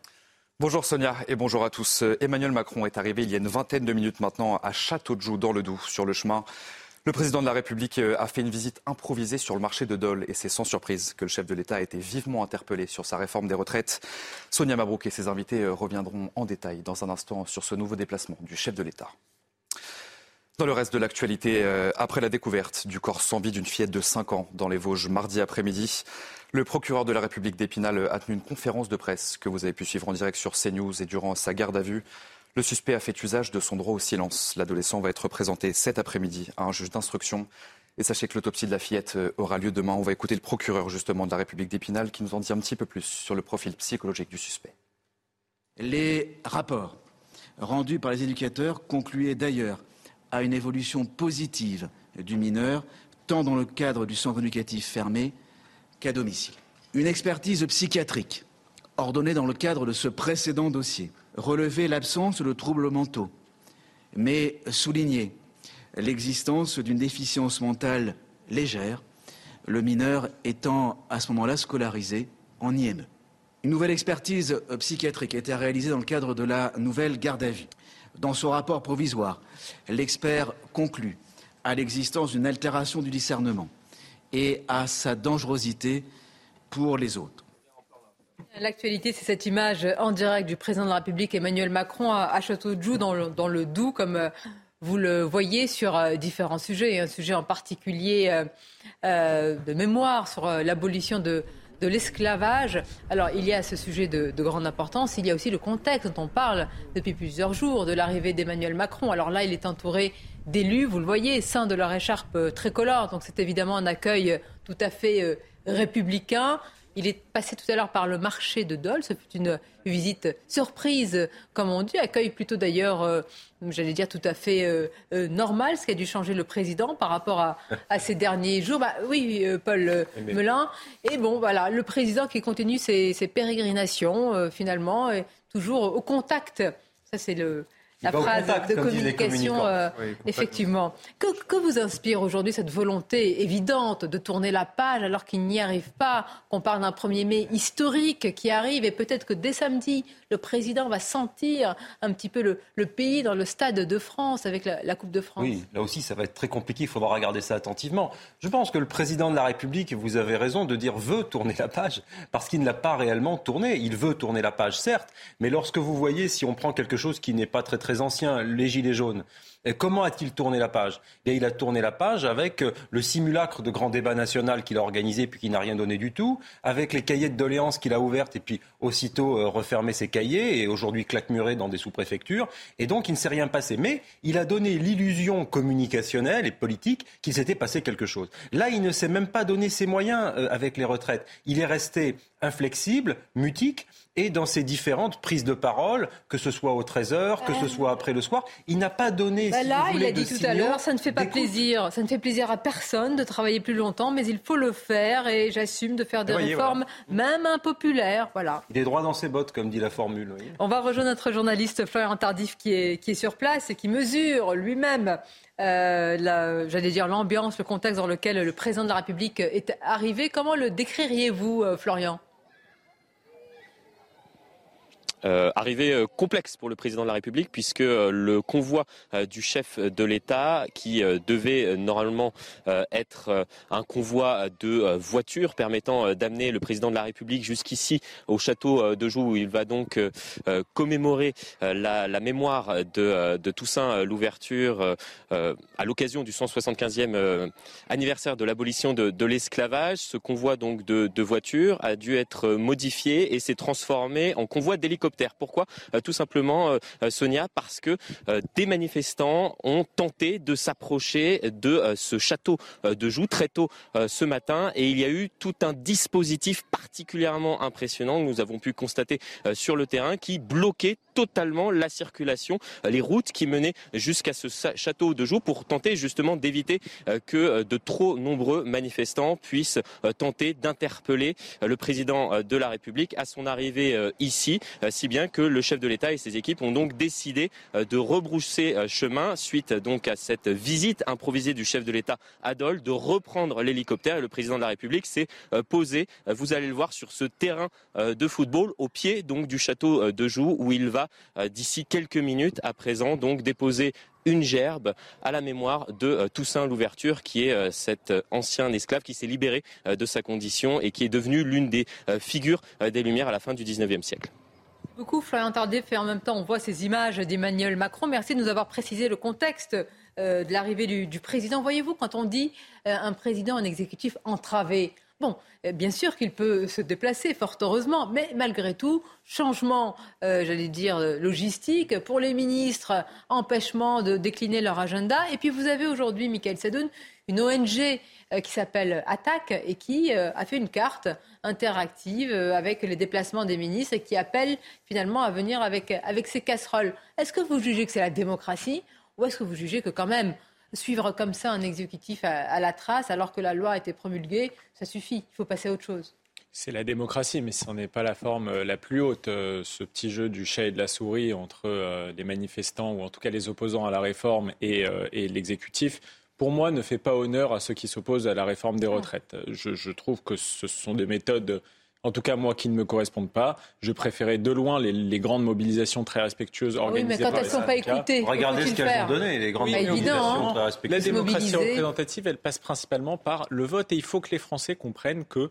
dans ce pays, leur destin, il se règle au moment des élections. Donc il faut voter. Bah non, Mais ça, là, ça- là, c'est à double tranchant. La démocratie C'est à ne double se réduit tranchant, pas aux élections. Et je veux dire, moi, je préfère la sincérité nouvelle du président sur la question en disant écoutez, j'ai été élu, je fais ce que je veux, c'est mon programme. Sincérité Parce que nouvelle. pendant des mois, Vous croyez aux essayé- sincé- sincérité successive dans la Un vie langage Ah, ah, regarde, Non, non, justement, je pense que ce qui a énervé les gens, c'est le manque de sincérité au début en essayant de les convaincre que la réforme était juste pour tous, qu'elle représentait un progrès social. Les gens ont très bien vu qu'ils allaient juste travailler plus. Macron ayant essayé, et- et- sans- ayant essayé Mm. de séduire le peuple et de louvoyer, affirme maintenant ses réelles intentions. Bien. Après, il faut voir. Et aujourd'hui, il y a ces comités d'accueil ou de non-accueil. Moi, la, la phrase de- de- du ministre Gabriel Attal m'a interpellé euh, euh, Pierre Gentil quand il dit mais regardez, c'est pas la France qui travaille, en somme, c'est pas la France qui se lève tôt. C'est- quelques teneurs de casseroles, si je puis dire. Eh ben, ils ont le temps d'attendre 4 heures des, des ministres. Bah oui. Sous-entendu, bon, C'est des pas gens qui cette font rien, France. quoi. Voilà, ça doit oui. être des... Ils sont des riens. Des feignants. C'est des, c'est des gens qui entravent la vraie France qui se Oui, travaille. c'est vous qui traduisez. Moi, je ne l'ai pas dit Hein, quand même. Vous parlez bien Je- le Attal, je trouve, Pierre, ce, midi. Une petite formation, oui, non, mais c'est-à-dire que c'est, assez prévisible comme élément de langage, c'est assez prévisible comme comportement. Et, et je pense qu'en fait, ces gens-là, enfin, les ministres et le gouvernement euh, sont complètement dépassés en réalité. Et euh, là, le déplacement euh, d'Emmanuel Macron, vous voyez, à Dole, dans le Doubs, un département qui est plutôt macroniste, ça a voté à 57% pour Emmanuel Macron au second tour. Il prend pas un gros risque. Hein. Il va pas dans le Pas-de-Calais, euh, il va pas euh, en région PACA. Ça va être un petit peu plus compliqué d'aller là-bas, à mon avis. Vous voyez, donc euh, il y va quand même doucement. Il y va dans des départements plutôt macronistes. Et malgré ça, malgré ça, on voit qu'il y a des mobilisations. Et, et- et quand on nous dit que ce président, il est au contact. Pardonnez-moi, mais là, c'est la preuve que non. C'est la preuve qu'il ne veut pas aller au contact. C'est la preuve qu'au contraire, il a peur de se confronter aux manifestants, aux oppositions. Et c'est là où je mets un bémol. Attendez, un à ce qui a cordon de dit. sani- sanitaire sécuritaire, c'est une évidence. Non mais d'accord, mais alors attendez, les gens ont le droit de manifester, les gens... Non mais attendez, le président de la République a dit je veux aller au contact. Mmh. C'est complètement contradictoire. Si demain il va interdire aux manifestants de venir l'approcher et discuter, d'accord Entendons-nous bien. Je ne parle pas de gens qui vont lui jeter des casseroles, ou lui jeter des pierres ou je ne sais trop quoi. Et, et par ailleurs, je, je veux rebondir absolument sur un élément qui a été évoqué euh, par mon voisin. Euh, Je pense que la démocratie ne s'arrête pas qu'à, euh, qu'aux élections. C'est-à-dire que euh, la démocratie, c'est pas uniquement la démocratie représentative. Certes, on a élu un, pré- enfin, on a élu un président de la République qui a été élu par le peuple français, d'accord Mais pour autant, ça n'empêche pas la possibilité pour les gens de s'exprimer, par exemple à travers le référendum, par exemple à sûr. travers les manifestations. Bien. Euh, simplement, il faut qu'on explique que quand on dit sous haute sécurité, il y a un continuum de la mobilisation des forces de l'ordre. Jérôme Géminez, qui en est euh, le représentant et ici, va nous le confirmer, avec un 1er mai. Alors, 1er mai, qui est décrit comme étant historique et vengeur. Moi, ce mot, il m'a étonné parce que c'est c'est, euh, les, les renseignements territoriaux qui euh, font état de cet esprit de, de vengeance ou de revanche. Une fois qu'on a dit ça, eh ben, comment on se prépare à un 1er mai euh, comme ça? Bah, parce que c'est quand même assez, euh, je veux dire, euh, c'est un tableau assez, euh, assez particulier qui est dressé pour vous-même, pour le maintien de l'ordre. On se rend surtout compte qu'on ne s'arrête plus, plus et jamais. Bon, les images parlent, hein, encore des unités de force mobile, des gendarmes, donc on reprend notre déplacement sous haute sécurité, les policiers engagés. Vous avez évoqué Coupe de France ce week-end, gros dispositif prévu. Lundi, mobilisation forte attendue à Paris, entre 81 000 et 100 000 personnes dans les rues parisiennes et à 2500 à 5000 éléments radicaux qui viendraient de toute l'Europe. Donc, bien évidemment, avec le climat actuel, qui, comme je vous l'avais dit sur votre plateau, on sait et on l'a senti, on a constaté la colère des Français. euh, oui, ça risque. On s'attend également à des débordements et des difficultés sur le territoire national. Donc, il y aura un dispositif qui sera conséquent et massif, qui va être finalisé dans les, dans les prochaines heures, puisque bien évidemment, on s'adapte aussi, et c'est des ajustements aussi de dernière minute qui seront effectués. Et oui, encore une fois, les policiers et gendarmes sont mis à forte contribution. Je rappelle que à Paris, on est normalement en vacances scolaires. Ce n'est pas le cas pour beaucoup de mes collègues. hein. j'imagine. Mais c'est important de le rappeler parce que, voyez-vous, on, on s'habitue presque à cette euh, Oui, vrai. euh, policière des forces de l'ordre, policiers et gendarmes. Ce n'est pas normal. Ça fait des mois qu'ils sont sollicités, qu'ils sont sursollicités. Bon, ça, c'est aussi, j'allais dire, le, le pendant de, de notre situation euh, politique et sociale. Hier, une feuille de route d'Elisabeth Borne. Alors, on a trouvé, on, chat GPT-5 est de retour. Non, mais très sincèrement, au-delà, là, c'est pas, c'est pas du tout une remarque euh, politique, c'est presque, je veux dire, c'est, euh, instinctif. Comment peut-on avoir un discours aussi mécanique, aussi robotique, aussi froid, aussi mécanique Beaucoup d'études Aussi Sonia, pour y techno, arriver. hein, vous pouvez Aussi techno, merci, c'est ce que je cherchais. Est-ce que, est-ce que c'est le retour justement de, bah voilà, de, je crois qu'elle est jamais partie la technocratie en réalité. Non, elle n'est pas partie. Et puis c'est vrai qu'on avait l'impression euh, qu'elle était en train de citer des diagnostics, mais euh, sans véritablement trouver de solution à ce qui se passait. Donc c'est encore, euh, une fois de plus, une feuille de route de constat. Et on a surtout la sensation que Madame Borne est lâchée. Ah bah c'est pas une sensation, hein. je crois que là, qu'elle- ça va C'est mal. hein. Elle-même- doit le de sarcasme. Mais c'est vrai qu'il n'y a pas de concertation Mais alors entre ça les deux. explique cette manière d'annoncer, pardonnez-moi, véritablement euh, hier, la feuille de route a été, c'était comme si c'était véritablement ChatGPT à qui vous avez posé une question et vous dit voilà la réponse. Elle listait en fait. Écoutons-la. Cette feuille de route est une main tendue à toutes les bonnes volontés. Avec les parlementaires, nous souhaitons échanger le plus en amont possible sur chaque projet et bâtir des majorités avec toutes celles et ceux qui le souhaitent, sans regarder nécessairement du même côté. Avec les partenaires sociaux, nous voulons renouer un dialogue apaisé et constructif et leur laisser plus d'initiative et de responsabilité. Avec les élus locaux, nous bâtissons en commun des agendas territoriaux. Je souhaite donner aux territoires plus de marge de manœuvre pour adapter les règles nationales aux réalités locales. La différenciation et l'adaptation sont des clés pour notre réussite. Pardon, je ne vais pas être politiquement correct. Vraiment, je suis désolée, mais le grand remplacement est là. Les politiques ont été remplacés par des technocrates. Ils parlent sans souffle, sans cœur, sans âme. Elle peut être. Vous ne le découvrez pas maintenant, Sonia. Ah. Vous savez, moi, je suis une grande naïve. Vous êtes un peu en fait. Mais je ne sais pas, mais le discours est crépusculaire. Elle n'y croit pas. Moi, je me demande, est-ce que, Madame la Première ministre, est-ce que vous y Hmm croyez vous-même quand vous prononcez un tel discours? Je ne crois pas, mais euh, Caroline avait raison de dire qu'elle était lâchée. Et moi, ça me donne, euh, si vous me le permettez ce midi, un élan vis-à-vis de la Première ministre. Euh, Quand on voit la façon dont l'exécutif, dont l'Élysée la traite, c'est les 100 c'est pas les 100 jours pour redresser la France, c'est les 100 derniers jours de Madame Borne à son poste, c'est tout. Les 100 jours, Donc euh, voilà, après les 100 jours, la pauvre euh, Madame Borne, elle partira faire autre chose. Donc c'est extrêmement compliqué et délicat pour elle. Sans accabler la Première ministre, moi je pense effectivement que le débat sur la rhétorique utilisée par les technocrates, euh, dont Madame Borne est une figure euh, paroxystique, est intéressante parce qu'effectivement c'est le même ton à chaque fois, c'est la même diction, c'est les mêmes propositions vides de sens et la, la compilation de notes de synthèse écrites par un certain nombre de technos eux-mêmes, et ça représente la grande désertion du politique. Euh, quand vous faites un point d'histoire, euh, quand vous écoutez les discours de la plupart des grands ministres gaullistes, par exemple, ou même sous la quatrième République, sous la troisième, même les grands ministres de François Mitterrand, vous aviez des discours de politique, des discours de politique Parce avec que la fond. politique. Et là, c'est pas de la Voilà, politique. reprenez Ah. ses droits. Là, là. Non, c'est pas de la là, Ce qui nous frappe le plus, à mon avis, c'est quand même que c'est un discours typiquement orwellien, si je puis me permettre. C'est-à-dire que c'est un discours en antiphrase. Euh, vous savez, la guerre, c'est la paix. Bah là, on nous dit à peu près la même chose. On nous dit, euh, nous allons co-construire ensemble euh, un projet en le dialogue permanent avec les syndicats, euh, dans un souci euh, de, de, de- je sais pas, moi je peux vous inventer, je, je suis pas aussi bon qu'Elisabeth Borne pour vous inventer Ah, ces mots, mais vous avez compris, c'est-à-dire qu'en fait, on nous parle en permanence de dialogue, on nous parle, en tout cas, Madame la Première ministre nous parle en permanence de, de, de co-construction, mais finalement, Attendez. Non, mais au-delà on vient après Michael, une séquence où on n'a rien co-construit, le gouvernement était sourd à toutes les oppositions. annonce hier, et je ne la moque pas, c'est important, mon accompagnateur rénove. Mais regardez de la manière, mon accompagnateur rénove était l'annonce hier de la feuille de route. Oui, oui. Vous n'avez pas noté cette, cette Non, annonce. Je vais vous là, expliquer je- ce que c'est que mon accompagnateur rénove. C'est important pour rénover son logement. C'est en lien avec Et je- ma prime rénov qui Voilà, je ne fais pas d'ironie sur ce sujet. Et en même temps, qu'est-ce qu'on fait? On abandonne, on renonce, parce que repousser le projet de loi immigration, en réalité, ouais. c'était y renoncer. Et que dit la Première ministre? Elle y renonce faute de consensus, c'est-à-dire elle n'a pas de majorité. Mais le pays, derrière la majorité de Français, elle pousse, Oui, c'est ça le problème. pousse. C'est-à-dire c'est incroyable. C'est-à-dire pour des petits calculs politiciens, on ne tient pas compte de- du consensus populaire. Elle a accablé Oui, les non, mais ça, républicains. c'est sûr que euh, le, le- le C'est gouvernement, euh, sachant qu'il y avait 70% de personnes qui étaient opposées à la réforme des retraites, s'est enorgueilli de faire passer une réforme populaire.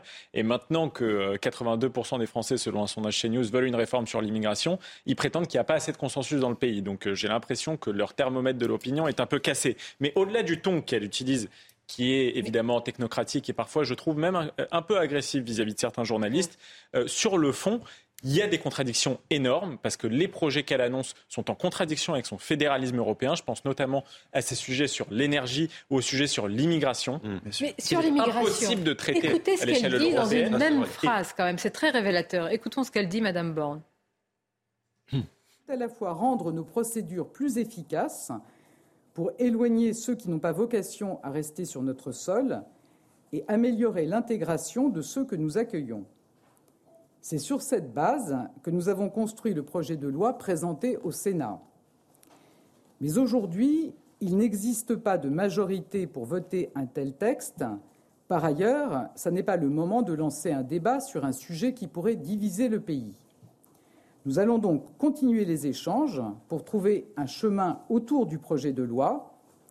Et si nous ne pouvons pas trouver d'accord global, nous présenterons en tout état de cause un texte à l'automne avec comme seule boussole l'efficacité.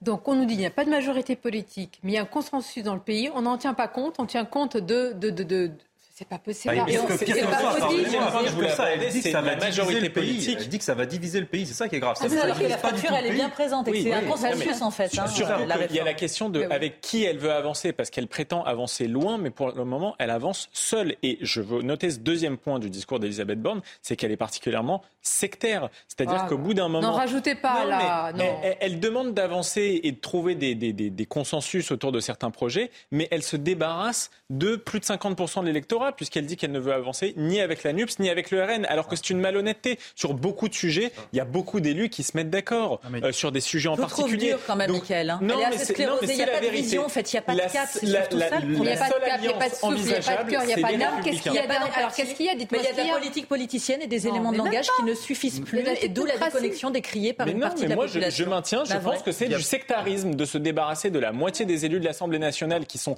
autant des représentants du peuple que n'importe qui. Je Pas du trouve que sectarisme, c'est du un calcul scandale. politique. Non, il y a un calcul politique. On d'un mot- là-dessus, c'est un calcul politique qui marche Il ne faut pas découvrir la lune. C'est l'ADN du macronisme, et c'est comme ça que le président de la République a été élu. suis pas d'accord, C'est en il y a des renvoyant- variations Je termine. C'est en renvoyant dos à dos la Nupes et euh, le RN, en expliquant qu'ils étaient extrémistes, et quand Clément Beaune annonçait le réveil du camp de la raison et qu'il disait que les macronistes seraient la raison, eh bien, ça a toujours été cette stratégie de moi ou le chaos, moi ou le fascisme, moi ou les- le retour des soviétiques ou que sais-je, et autres fadaises en tout genre. Et donc, ça, ça donne une espèce de majesté, un magistère moral à la majorité macroniste que, à mon sens, elle n'est pas légitime à avoir. Macronisme de gauche. hein. Si je puis me permettre, il y a peut-être une solution qu'on pourrait suggérer ici à Madame Borne. Non, non, si non. vous permettez, juste. Non, si vous il y a plus de solution, là. Si, si, on peut- Mais non, je mais suis non, il y a plus de solution. Mais Je veux suggérer, je veux Allez-y. Effectivement une solution, puisqu'elle n'a pas de majorité à l'Assemblée, mais on a vu effectivement dans un récent sondage que 82% Référendum. des Français voulaient. Mais je Vous connais votre solution. Et en plus de ça, effectivement, le gouvernement et le président de la République a cette possibilité. Nous n'avons jamais, nous, peuple français, été consultés sur cette question de l'immigration. Le gouvernement a cette Ni possibilité. sur les retraites, ni sur l'immigration. un débat et un référendum sur l'immigration. Mais ça n'arrivera Euh, pas. les les à Mayotte, ils ont, ils ont été consultés sur le fait de, de rester euh, français et de l'attachement avec la France. Et ils l'ont expri- ils l'ont exprimé, 76. évidemment, avec euh, beaucoup de, de ferveur et de force. Et pourtant, et pourtant voici euh, un territoire. j'aime- c'est- Vous n'aimez pas les mots territoire de France, parce qu'on peut dire la campagne française, la province. Là, c'est un Département, C'est dématérialisé. Mais là, on peut Mais dire vous avez que- raison. Département ultramarin. Oui, alors je voudrais Voilà. qu'on voit cette séquence à Mayotte. Les Mahorais en grande souffrance, en prend en violence. Ils exigent que les immigrés clandestins soient reconduits vers les, les Comores. Et vous voyez cette séquence parce que nous avons suivi avec notre équipe euh, une intervention de la, et je parle sous votre contrôle, Jérôme Jiménez de la- la CRS 8 et le RAID, mais on va voir aussi, je veux dire, ce sont des interventions, c'est pas seulement du, du démantèlement de, de bidonville. Vous allez voir euh, ce qu'il en est, est-ce qu'on dispose de la séquence. Est-ce qu'on peut la voir dans quelques instants Et alors, allons-y, regardons-la.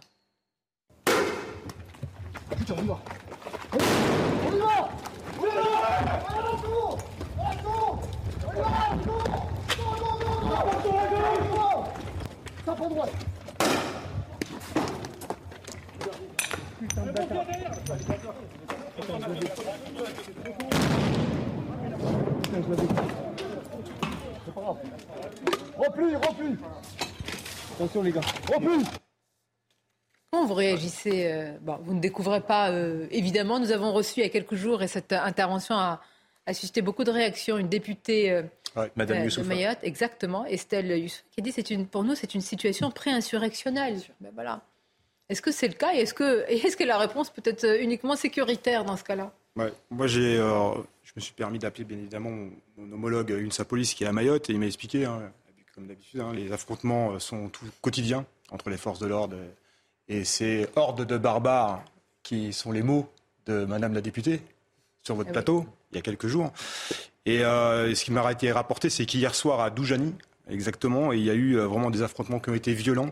Sans l'intervention de la CRS 8 et du RAID, les, les policiers auraient été mis en grande, grande difficulté. C'est-à-dire? C'est-à-dire qu'en fait, ils ont été, euh, ils sont, ils sont allés. On va revoir les policiers images, locaux ont été euh, interpellés euh, un groupe, euh, notamment une bande qui, pose des problèmes sur Doujani et euh, ils ont été pris à partie par de nombreuses personnes. Donc il a fallu des renforts urgents et c'est l'intervention de la CRS 8 et du RAID, du RAID qui a permis d'évacuer et d'exfiltrer les policiers pour ressortir en toute sécurité.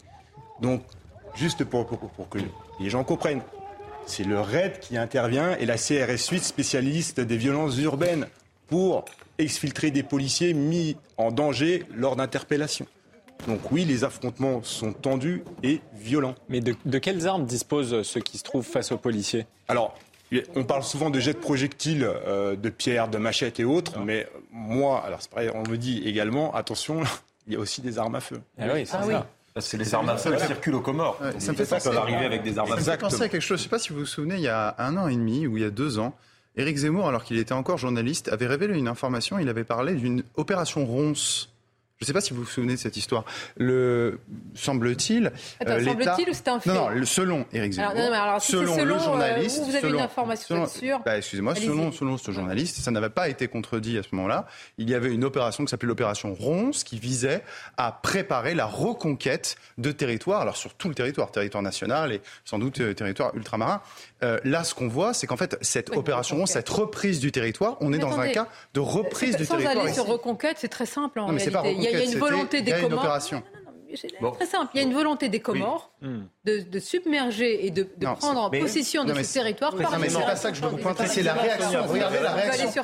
Regardez la réaction de l'État. C'est ça qui est des Comores, il est fondamental parce que, en fait, vous, vous posiez comme question Sonia sur la question sécuritaire est-elle le seul moyen d'endiguer euh, ces, fléaux que sont l'insécurité, la violence et l'immigration massive à Mayotte Non, c'est pas la, seule chose. Il y a eu de l'aide au développement, 150 millions d'euros qui ont été consentis pour les Comores en 2019 et qui étaient conditionnés au fait que les Comores et que ce gouvernement qui est a priori plutôt corrompu allait utiliser cet argent pour développer son pays et retenir l'immigration et reprendre ses ressortissants. Cet accord est caduque puisqu'il n'a pas été respecté du tout. Donc la solution, elle est diplomatique. Mais diplomatique, les Comores, on ne veut pas les reprendre. Qu'est-ce que vous faites entre le rapport oui, le bras de fer, entre l'Occident et la France et les Comores. et c'est le même sujet avec l'Algérie, avec le Maroc, avec tous les pays émetteurs d'immigration qui veulent faire choisi parce qu'on est dans une période d'élection présidentielle et que les autorités politiques locales aux Se servent de la haine anti-française pour être réélus. Ils vont s'en servir tout le, temps. timing est très mal Si vous ne réglez pas le problème au plan géopolitique, c'est le tonneau des Danaïdes. C'est-à-dire que les gens arrivent à Mayotte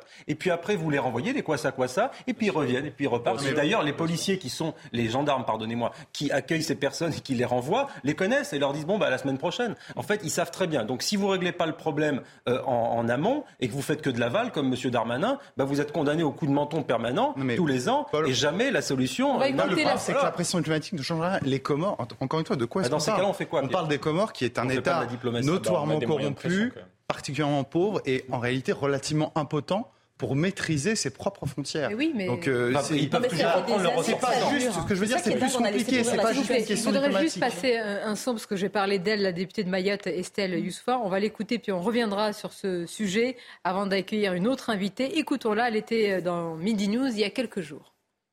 Et donc vous avez chaque année les Comores qui revendiquent les Comores, à revendiquent Mayotte à l'ONU, et là silence radio. le Quai d'Orsay qui maintient que les Comores qui revendiquent un territoire français sont un partenaire de Paris. Mm. Je, je, vous mets au défi. Il n'y a, pas de convocation du, de l'ambassadeur mm. comme le, le, pauvre chinois là qui est convoqué sur la Crimée. Hein. Mm. Moi, je vous rappelle que le président comorien la semaine dernière a, a expliqué, a expliqué que euh, Mayotte était comorienne et a, contesté la souveraineté française et une opération de maintien de l'ordre intérieur. là, il y a de monde. Hein. Là, silence absolu. Et donc, et donc cette question, c'est que moi, je me maintiens que l'utilisation, l'instrumentalisation des flux migratoires tels qu'opérés par les Comores à Mayotte, c'est une menace hybride telle qu'elles sont définies mhm. par l'OTAN et l'Union européenne. C'est-à-dire qu'on utilise nos propres lois contre nous-mêmes. C'est-à-dire qu'on utilise la misère, la, misère des uns et des autres pour déstabiliser notre territoire. Et Mayotte est effectivement déstabilisé. Donc c'est pour ça que c'est capital qu'il y ait un changement et que le quai accepte de se remettre en question et utilise les leviers qu'on a, parce que je mm. rappelle quand même que les Comores, grande euh, démocratie, avec un président qui est arrivé par un putsch, qu'on a aujourd'hui aidé à prendre la tête de l'Union africaine, ce grand démocrate invité en tribune présidentielle le 14 juillet, parce que c'est vrai, ce quand il revendique un territoire français, autant lui donner les odeurs de la République. Nous, on adore que nos impôts payent pour ça. Dans quelques instants, on continuera d'en parler. À tout de suite dans Midi News. Merci d'être avec nous. Dans quelques instants, nous allons euh, parler de ce livre puissant, profond, troublant avec son auteur. Et tout d'abord, les titres, c'est News Info, le rappel de l'actualité avec Somaya Labidi les précisions du procureur concernant le meurtre de la petite Rose Isabella. Le suspect sera présenté à un juge d'instruction cet après-midi en vue d'une mise en examen. Durant sa garde à vue, l'adolescent de 15 ans a fait usage de son droit au silence. Le suspect risque jusqu'à 20 ans de réclusion. Hausse des violences commises hors cadre familial selon une étude du ministère de l'Intérieur, avec près de 185 victimes constatées par les forces de l'ordre en 2021. Les chiffres sont au même niveau qu'en 2019, soit avant le confinement. Dans la plupart des cas, ces violences occasionnent une ITT de moins de 8 jours et les victimes sont majoritairement des hommes. Et puis le PSG candidat au rachat du Stade de France. Le club a répondu à l'appel d'offres lancé par le gouvernement. Une manière de mettre encore un peu plus la pression sur Anne Hidalgo, puisque le PSG préférait en effet acquérir le Parc des Princes pour ne pas se mettre les supporters à dos, hostiles à un projet de déménagement. Merci Somaya pour toutes euh, ces informations. On va continuer à évoquer l'actualité dans quelques instants. Je voudrais saluer notre euh, invité Laurence euh, Dezélé. Bonjour. Merci d'être euh, avec nous. J'ai qualifié votre livre de puissant, de profond, de troublant. En réalité, même ces mots ne sont pas à la hauteur de ce cri de douleur du cœur euh, dont, vous, euh, dont vous êtes le témoin, dont vous êtes aussi la victime, pas seulement votre maman. On va en parler. C'est un sujet qui nous concerne tous véritablement, à la fois intime, personnel et universel. Merci donc d'être avec nous. Euh, on va rester encore sur ce sujet, cette actualité, avec ce drame de la fillette de la petite Rose et les premiers éléments au compte-gouttes qui nous parviennent avec la conférence du procureur. Écoutons justement ce qu'a dit le procureur des Vosges sur la dangerosité avérée du suspect. Les rapports rendus par les éducateurs concluaient d'ailleurs à une évolution positive du mineur, tant dans le cadre du centre éducatif fermé qu'à domicile. Une expertise psychiatrique, ordonnée dans le cadre de ce précédent dossier, relevait l'absence de troubles mentaux, mais soulignait l'existence d'une déficience mentale légère, le mineur étant à ce moment-là scolarisé en IME. Une nouvelle expertise psychiatrique a été réalisée dans le cadre de la nouvelle garde à vue. Dans son rapport provisoire, l'expert conclut à l'existence d'une altération du discernement et à sa dangerosité pour les autres. Dangerosité eu égard euh, à euh, une autre affaire dans laquelle euh, il est accusé. Il a été accusé de séquestration sans libération volontaire, de viol, d'agression sexuelle sur mineur de 15 ans. Et là, nous parlons d'un mineur qui a 15 ans lui-même. Là, les faits dont je viens de parler ont été commis quand il avait 14 ans. Ensuite, il est passé par un centre éducatif fermé, puis remis en, liberté. Nous en avons parlé tout à l'heure. Et la question qui nous tenaille, qui, qui tenaille tout le monde, c'est comment a-t-il pu être remis en liberté? On a précisé que finalement quelqu'un ne pouvait pas être sans jugement maintenu ainsi euh, euh, en détention quelque part dans ce centre fermé. Mais est-ce que vous comprenez, Jérôme Jiménez, vous faites partie des, forces de l'ordre, que l'on puisse s'interroger malgré tout sur les failles d'un tel parcours qu'on ne peut pas s'imaginer avec un tel drame, avec une telle dangerosité avérée, de telles affaires aussi graves qu'il ait pu avoir finalement accès euh, à des enfants, revenir ainsi comme ça dans, un village Oui, après, ce serait quand même... Il euh, faut, avoir l'honnêteté de dire que quand on n'a pas accès à la procédure, c'est quand même difficile. Maintenant, bien évidemment, euh, cette personne est ressortie libre, mais avec des obligations et aussi des interdictions. Mais pour des faits aussi graves, on n'arrive pas à comprendre, bien évidemment, qu'une nouvelle fois, je vous l'ai dit tout à l'heure, en fait, il y avait trois points que je voulais évoquer et je les ai maintenant en tête, donc je vais vous le repréciser, bien sûr. La justice, à mon sens, elle n'est pas passée assez vite et elle aurait dû passer beaucoup plus vite Et une nouvelle fois, on se retrouve encore coincé. Et c'est dramatique parce que derrière, il y a des conséquences qui sont terribles et je ne voudrais pas les révoquer. On a cette excuse de minorité qui pose problème pour des délinquants mineurs, voire criminels, qui sont de plus en plus dangereux et violents dans notre société. Et on a aussi la question de la psychiatrie, qui revient régulièrement sur toutes les affaires dramatiques qu'on traite régulièrement sur vos plateaux. Et euh, voilà, je pense qu'il y a. de psychiatriser beaucoup aussi le, débat et les profils, parce que bon, là, on va voir expertise contre, contre expertise ce qu'il en est de cette altération du, discernement. Bon, c'est un, vrai sujet.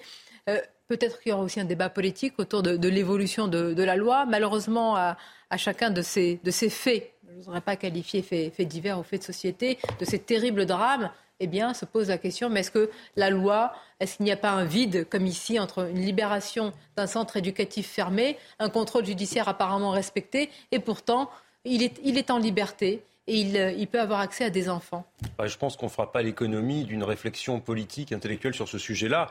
Et des drames comme celui-ci nous montrent à quel point est-ce que nous sommes euh, parfois euh, vulnérables à, tout cela. Le fait que, et on, en parlait tout à l'heure avec Noémie Schulz, le fait que pendant un an, ce, jeune, ce suspect, euh, puisse être retenu en centre éducatif fermé, mais qu'après la loi fasse qu'ils doivent en sortir, et que, en attente de son jugement, il soit, même s'il est sous contrôle judiciaire, dans les rues de Rambervillers, et qu'il puisse proposer à une petite fille qui témoigne à votre reportage d'aller voir euh, son bébé chat chez lui, etc., pour commettre des actes absolument abjects.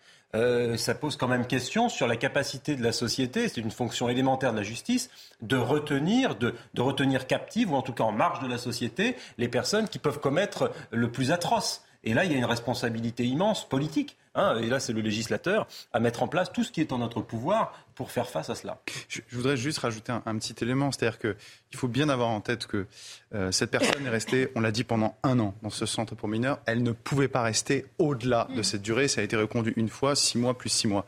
Euh, moi, je voudrais quand même vous rappeler une chose, c'est que euh, cette personne n'a pas été encore jugée. Là, on parle de sept personnes, mais c'est une mesure qui est une mesure privative de liberté et ce n'est pas une sanction puisque euh, là je parle malheureusement de cas particulier, mais euh, en principe, cette toute personne est présumée innocente. Donc vous vous rendez compte que si vous dites maintenant on va plus passer sur un an, mais sur deux ans, Qu'est-ce qui se passe au bout de deux ans si ces gens sont des personnes en réalité qui sont innocentes? Très bien. Il y a, mais que se passe-t-il pour le droit à la sécurité je aussi? pense, eh ben, il y a peut-être une réponse à avoir je du Je pense que la réponse elle se situe sur un autre plan, si vous me permettez. C'est qu'à mon avis, c'est la lenteur de la justice sur le plan criminel qui n'a pas, au bout d'un an, réussi à condamner ou alors à innocenter, je ne sais pas, pour les cas d'agression. Ce qui est éternel, c'est la douleur euh, des, familles et la prise en charge, pardon, et la pensée, ce genre d'individu. Tout à fait. Hein, alors, Laurence Dezélé, bonjour à vous, bonjour. Merci d'être là. Nous avons parlé dans, un autre, dans, cette affaire tragique de, de, douleur, euh, de drame. Vous portez aussi une, une douleur euh, importante. Vous êtes l'auteur donc euh, de ce livre. Vous êtes l'ancienne vice-présidente de l'association euh, Charnier Descartes, Justice et Dignité. Votre combat, c'est faire toute la lumière sur le scandale d'État du don des corps de Paris Descartes. C'est un cri de douleur, un cri de rage. Je vais dire en quelques mots ce dont il s'agit et puis on va démarrer l'interview ensemble. Nous sommes fin novembre 2019 dans le mhm. journal L'Express. je ne sais pas si vous avez souvenir de cela. Ça a été une véritable bombe, une déflagration.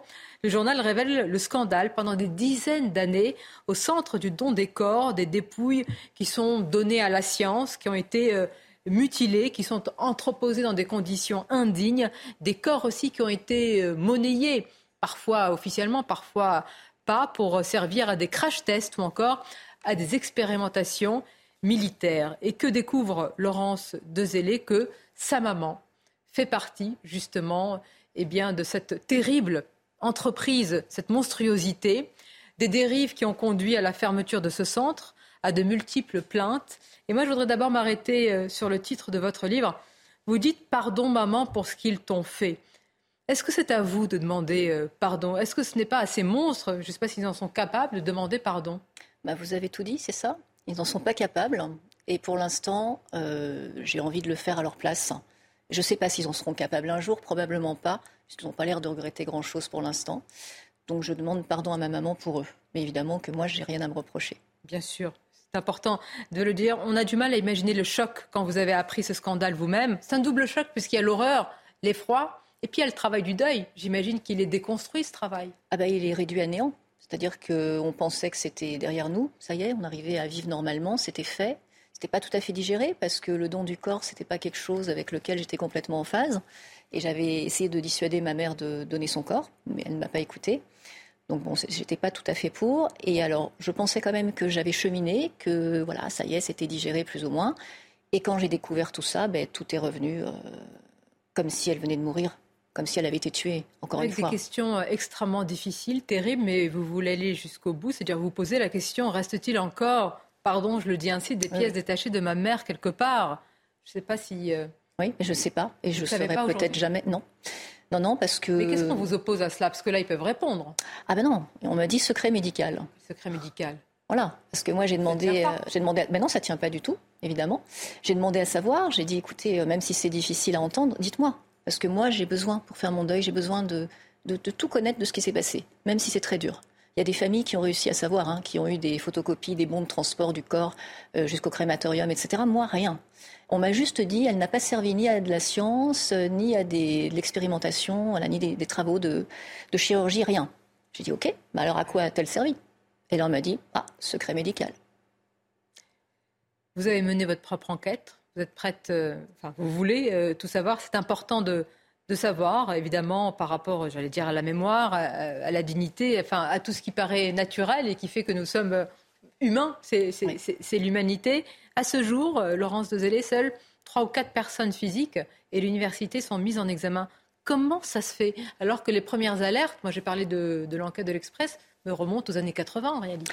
Alors non, les alertes, pas vraiment. Justement, il y a eu une omerta et personne n'a rien dit pendant toutes ces années. Ça fait une trentaine d'années que ça avait lieu, ces histoires-là de trafic. Personne ne savait Ah bien sûr, tout le monde savait. Ah bah oui, tout le monde savait. Tout le monde. Les responsables, les... En tout cas, les, les dirigeants ne pouvaient pas ne pas savoir. Euh, J'ai su dernièrement, enfin, quand j'écrivais mon livre, que- qu'Axel Kahn, le grand Axel Kahn, était tout à fait au courant et n'a pas du tout voulu mettre les mains dans le cambouis, euh, pour reprendre l'expression de, de quelqu'un qui me l'a dit. Euh, voilà. Donc il le savait. Ce monsieur a écrit des livres sur l'éthique. C'est intéressant. Voilà. Lui, euh, tous les directeurs du centre du don, bien sûr, le savaient. Euh, certains apparemment facilitaient les trafics, hein, fermaient les yeux en tout cas. C'est inconcevable. Qu'est-ce qu'on vous dit? Quand vous avez demandé Je veux savoir je- je- On vous dit juste secret médical, c'est tout. C'est Oui. une porte comme ça. ça- c'est- un pot de terre contre le pot de fer. C'est pas possible. On peut pas vous laisser ainsi sans rien. Bah c'est ça, donc l'avocat que j'avais à l'époque euh, leur a dit mais non, vous pouvez pas. Il a cité l'article de loi qui fait qu'ils n'ont pas le droit de m'opposer le secret médical. Ils ont dit bah dans ce cas, faites-nous un- une demande écrite, ce que j'ai fait, et rien. C'est-à-dire, il y a le deuil, donc le travail qui est déconstruit, l'horreur, et en plus, il y a la violence de cette réponse qui est une forme de morgue, de- de- de- d'arrogance, de, c'est ça? Oui, un peu, c'est ça. C'est ben écoutez, on fait ce qu'on veut, et si on veut pas vous dire, on vous dira pas. On fait ce qu'on veut, pourquoi? Il y a une puissance, il y a... Alors qu'est-ce que ça cache, justement C'est ça que j'aimerais savoir. Pourquoi on veut pas me dire? Qu'est-ce qui s'est passé de tellement euh, incroyable pour que Parce moi, je on n'ai aurait pas droit à mes dire réponses pour les recherches de la science, même pour des expérimentations euh, militaires, même si certains peuvent ne pas être d'accord hein, avec euh, Bien sûr. que certaines familles ne veulent pas hein, certaines utilisations, mais au moins euh, donner une piste. Ouais, au moins savoir quelque chose, euh, se raccrocher à quelque chose. Moi, je cherche ma mère tout le temps. J'ai j'ai vu toutes les photos du, du charnier parce que je me suis dit, on m'a dit non, les regarde pas. J'ai dit oui, moi je veux les voir parce que si jamais il y a ma mère, au moins je saurais qu'elle était là. Parce que déjà, je ne suis pas sûre qu'elle ait vraiment été au centre. Parce que la morgue où elle a séjourné avant d'être transportée euh, ne trouve plus trace d'elle, soi-disant. Or, moi, j'ai été la voir là-bas. Donc, je sais qu'elle y a séjourné. Qu'est-ce qui s'est passé entre Saint-Denis et le centre du don des corps de la rue des Saints-Pères Est-ce qu'il s'est passé quelque chose? Ça aussi, je veux le savoir. Vous êtes de nombreuses euh, familles de, de victimes. hein? On est beaucoup, oui. Il y avait à peu près 600 corps par an qui étaient donnés. Vous remontez 30 ans en arrière, vous multipliez, vous voyez le nombre de personnes concernées, oui. C'est énorme. Comment on fait aujourd'hui pour restaurer la confiance du don des corps? Ça reste euh, important euh, aussi avec un tel scandale, une telle euh, histoire. Est-ce que vous-même, vous pourriez participer? Eh ben alors, redonner confiance malgré tout ce que vous avez subi? J'aimerais, j'aimerais pouvoir participer parce que la mort est une chose, maintenant il y a la vie. Donc il faut aussi maintenant se projeter dans la vie. Et pour, euh, pour la vie, il faut respecter la mort. Exactement. Mais alors Tout comment on fait. fait dans une société où, non pas qu'on, personne ne peut admettre cela, mais quand même, ça s'est passé en France. Ça s'est passé, il faut plus jamais que ça n'arrive. C'est pour ça que moi, je voudrais vraiment qu'il y ait un contrôle inopiné de tous les centres du don des corps en France. C'est-à-dire, euh, arriver comme ça à l'improviste et... Des contrôles surprises. Parce que si vous prévenez, hein, le ménage donc va encadrer finalement ce. Il faut encadrer correctement le don du corps. Il y a un décret qui a été, euh, qui a été euh, émis dans l'urgence avant que la ministre de la Recherche précédente s'en aille. Il n'est pas tellement applicable à ce que j'ai compris en l'état, d'après les, personnels qui travaillent dans les centres du don des corps, parce qu'il y a des choses qui ne sont simplement pas prévu, comme le financement des centres. C'est prévu nulle part. Donc avant, il y avait des donneurs qui devaient payer pour donner leur corps. Ça, ça participait aux frais de conservation des corps, si jamais on les conservait correctement, et aux frais d'incinération, etc. derrière. Là, on ne sait pas comment ça va être financé. Donc il faut que chacun se débrouille un petit peu comme il peut. Mais qui a fait cela sur ces corps? Qui? Ce sont des étudiants, ce sont des apprentis médecins, euh, chirurgiens? Parce qu'il y a aussi, parce que là on parle d'une machine, on dit c'est l'université, mais derrière il y a des hommes et des femmes qui ont pratiqué ça, qui ont vu ça. Comment peuvent-ils accepter ça? Euh, Est-ce qu'ils l'auraient accepté pour leur père, pour leur mère, pour eux-mêmes dans quelques années? Je suppose que non. Mais là, ça touchait pas leur famille, donc c'était peut-être plus facile. Hein. Mais a priori, il y a eu des gens qui venaient disséquer, donc des chirurgiens, des chirurgiens plasticiens euh, réputés euh, dans les pays du Golfe, qui venaient, qui laissaient les corps sans les refermer. Enfin, il y a eu des trucs abominables. Hein. Voilà, donc les étudiants, finalement, je pensais que c'était eux qui allaient euh, faire des bêtises avec les corps, et j'ai pas l'impression que ce soit eux qui aient dérapé le plus. Vous voyez c'est plutôt les dirigeants qui ont fermé les yeux, qui ont laissé faire, et les préparateurs de corps qui ont été livrés à eux-mêmes. Est-ce qu'on peut euh, souligner, Laurence Dezélé, pour euh, certains de ces étudiants, que c'est souvent un choc, une première, un premier contact avec un corps pour des étudiants qui Bien font sûr. ça la première fois euh, c'est pas c'est pas euh, évident. Il y a normalement un encadrement, il y a tout cela. Donc on n'arrive pas à comprendre comment dans une telle université au cœur de Paris, etc. Tout cela s'est produit dans les beaux quartiers, dans les oui, un charnier.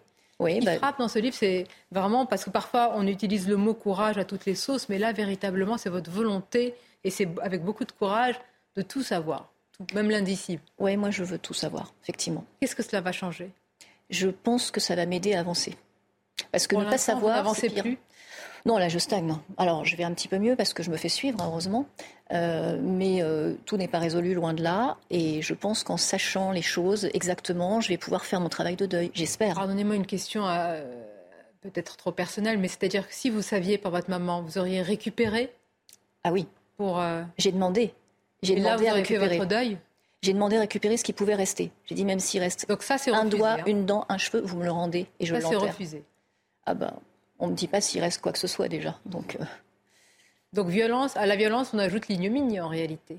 Bah oui, je crois qu'on peut le dire. Oui. En tout cas, euh, oui, c'est une grosse claque. Et vous continuez là votre combat? Ah, je continuerai jusqu'au bout. Je lâcherai rien, jamais. Je pense qu'en vous écoutant, là, votre mère doit être fière, parce que son corps n'est peut-être pas en paix, puisque vous ne l'avez pas, mais sa mémoire, son âme est en paix. C'est peut-être l'essentiel pour vous. J'espère. Bon. C'est ce que mes filles me disent, en tout cas. Eh ben, elles ont euh, le bon sens de leur mère et le courage de leur mère, en tous les cas, et probablement de leur grand-mère. Merci, Laurence Dezélé. C'était un plaisir de vous avoir. On reste un petit peu sans mots, parce que je crois que tout est dit. On va laisser les téléspectateurs se faire euh, leur idée sur un sujet. Je vois que et vous avez beaucoup hein. d'émotions. Ah mais non, mais c'était un plateau difficile. On peut être très touché par ce témoignage. Oui. C'est invraisemblable. hein. Et j'allais vous poser la question du soutien psychologique, justement. Alors qu'on n'a pas, hein, euh, personne nous a proposé de cellules psychologiques à nous. hein. On se débrouille tout seul. On est laissé complètement à l'abandon. Monstrueux, monstrueux de déshumanisation, si je puis dire, pour des médecins. On a écrit hein, dans les ministères de la Santé, ministère de la Recherche, euh, Monsieur Macron, pas de réponse. Pas de réponse. Rien. Les urgences sont ailleurs, probablement. Oui, probablement. Laurence Dezélé, merci. Merci. Pardon, maman, pour ce qu'ils t'ont fait. Et euh, on, on, sent bien que derrière le pardon, il y a vraiment un, un respect euh, de ce qu'était votre mère, ce qu'elle est encore. Et c'est un plaisir de vous avoir reçu aux éditions Plomb. Merci encore. Je remercie tous mes camarades, évidemment. Merci aussi bah, de, ressentir euh, cela et de, vivre, c'est le cas, cette émotion sur ce plateau. Je vous remercie. Restez avec nous. Évidemment, vos émissions se poursuivent avec Lécli Mathias à suivre.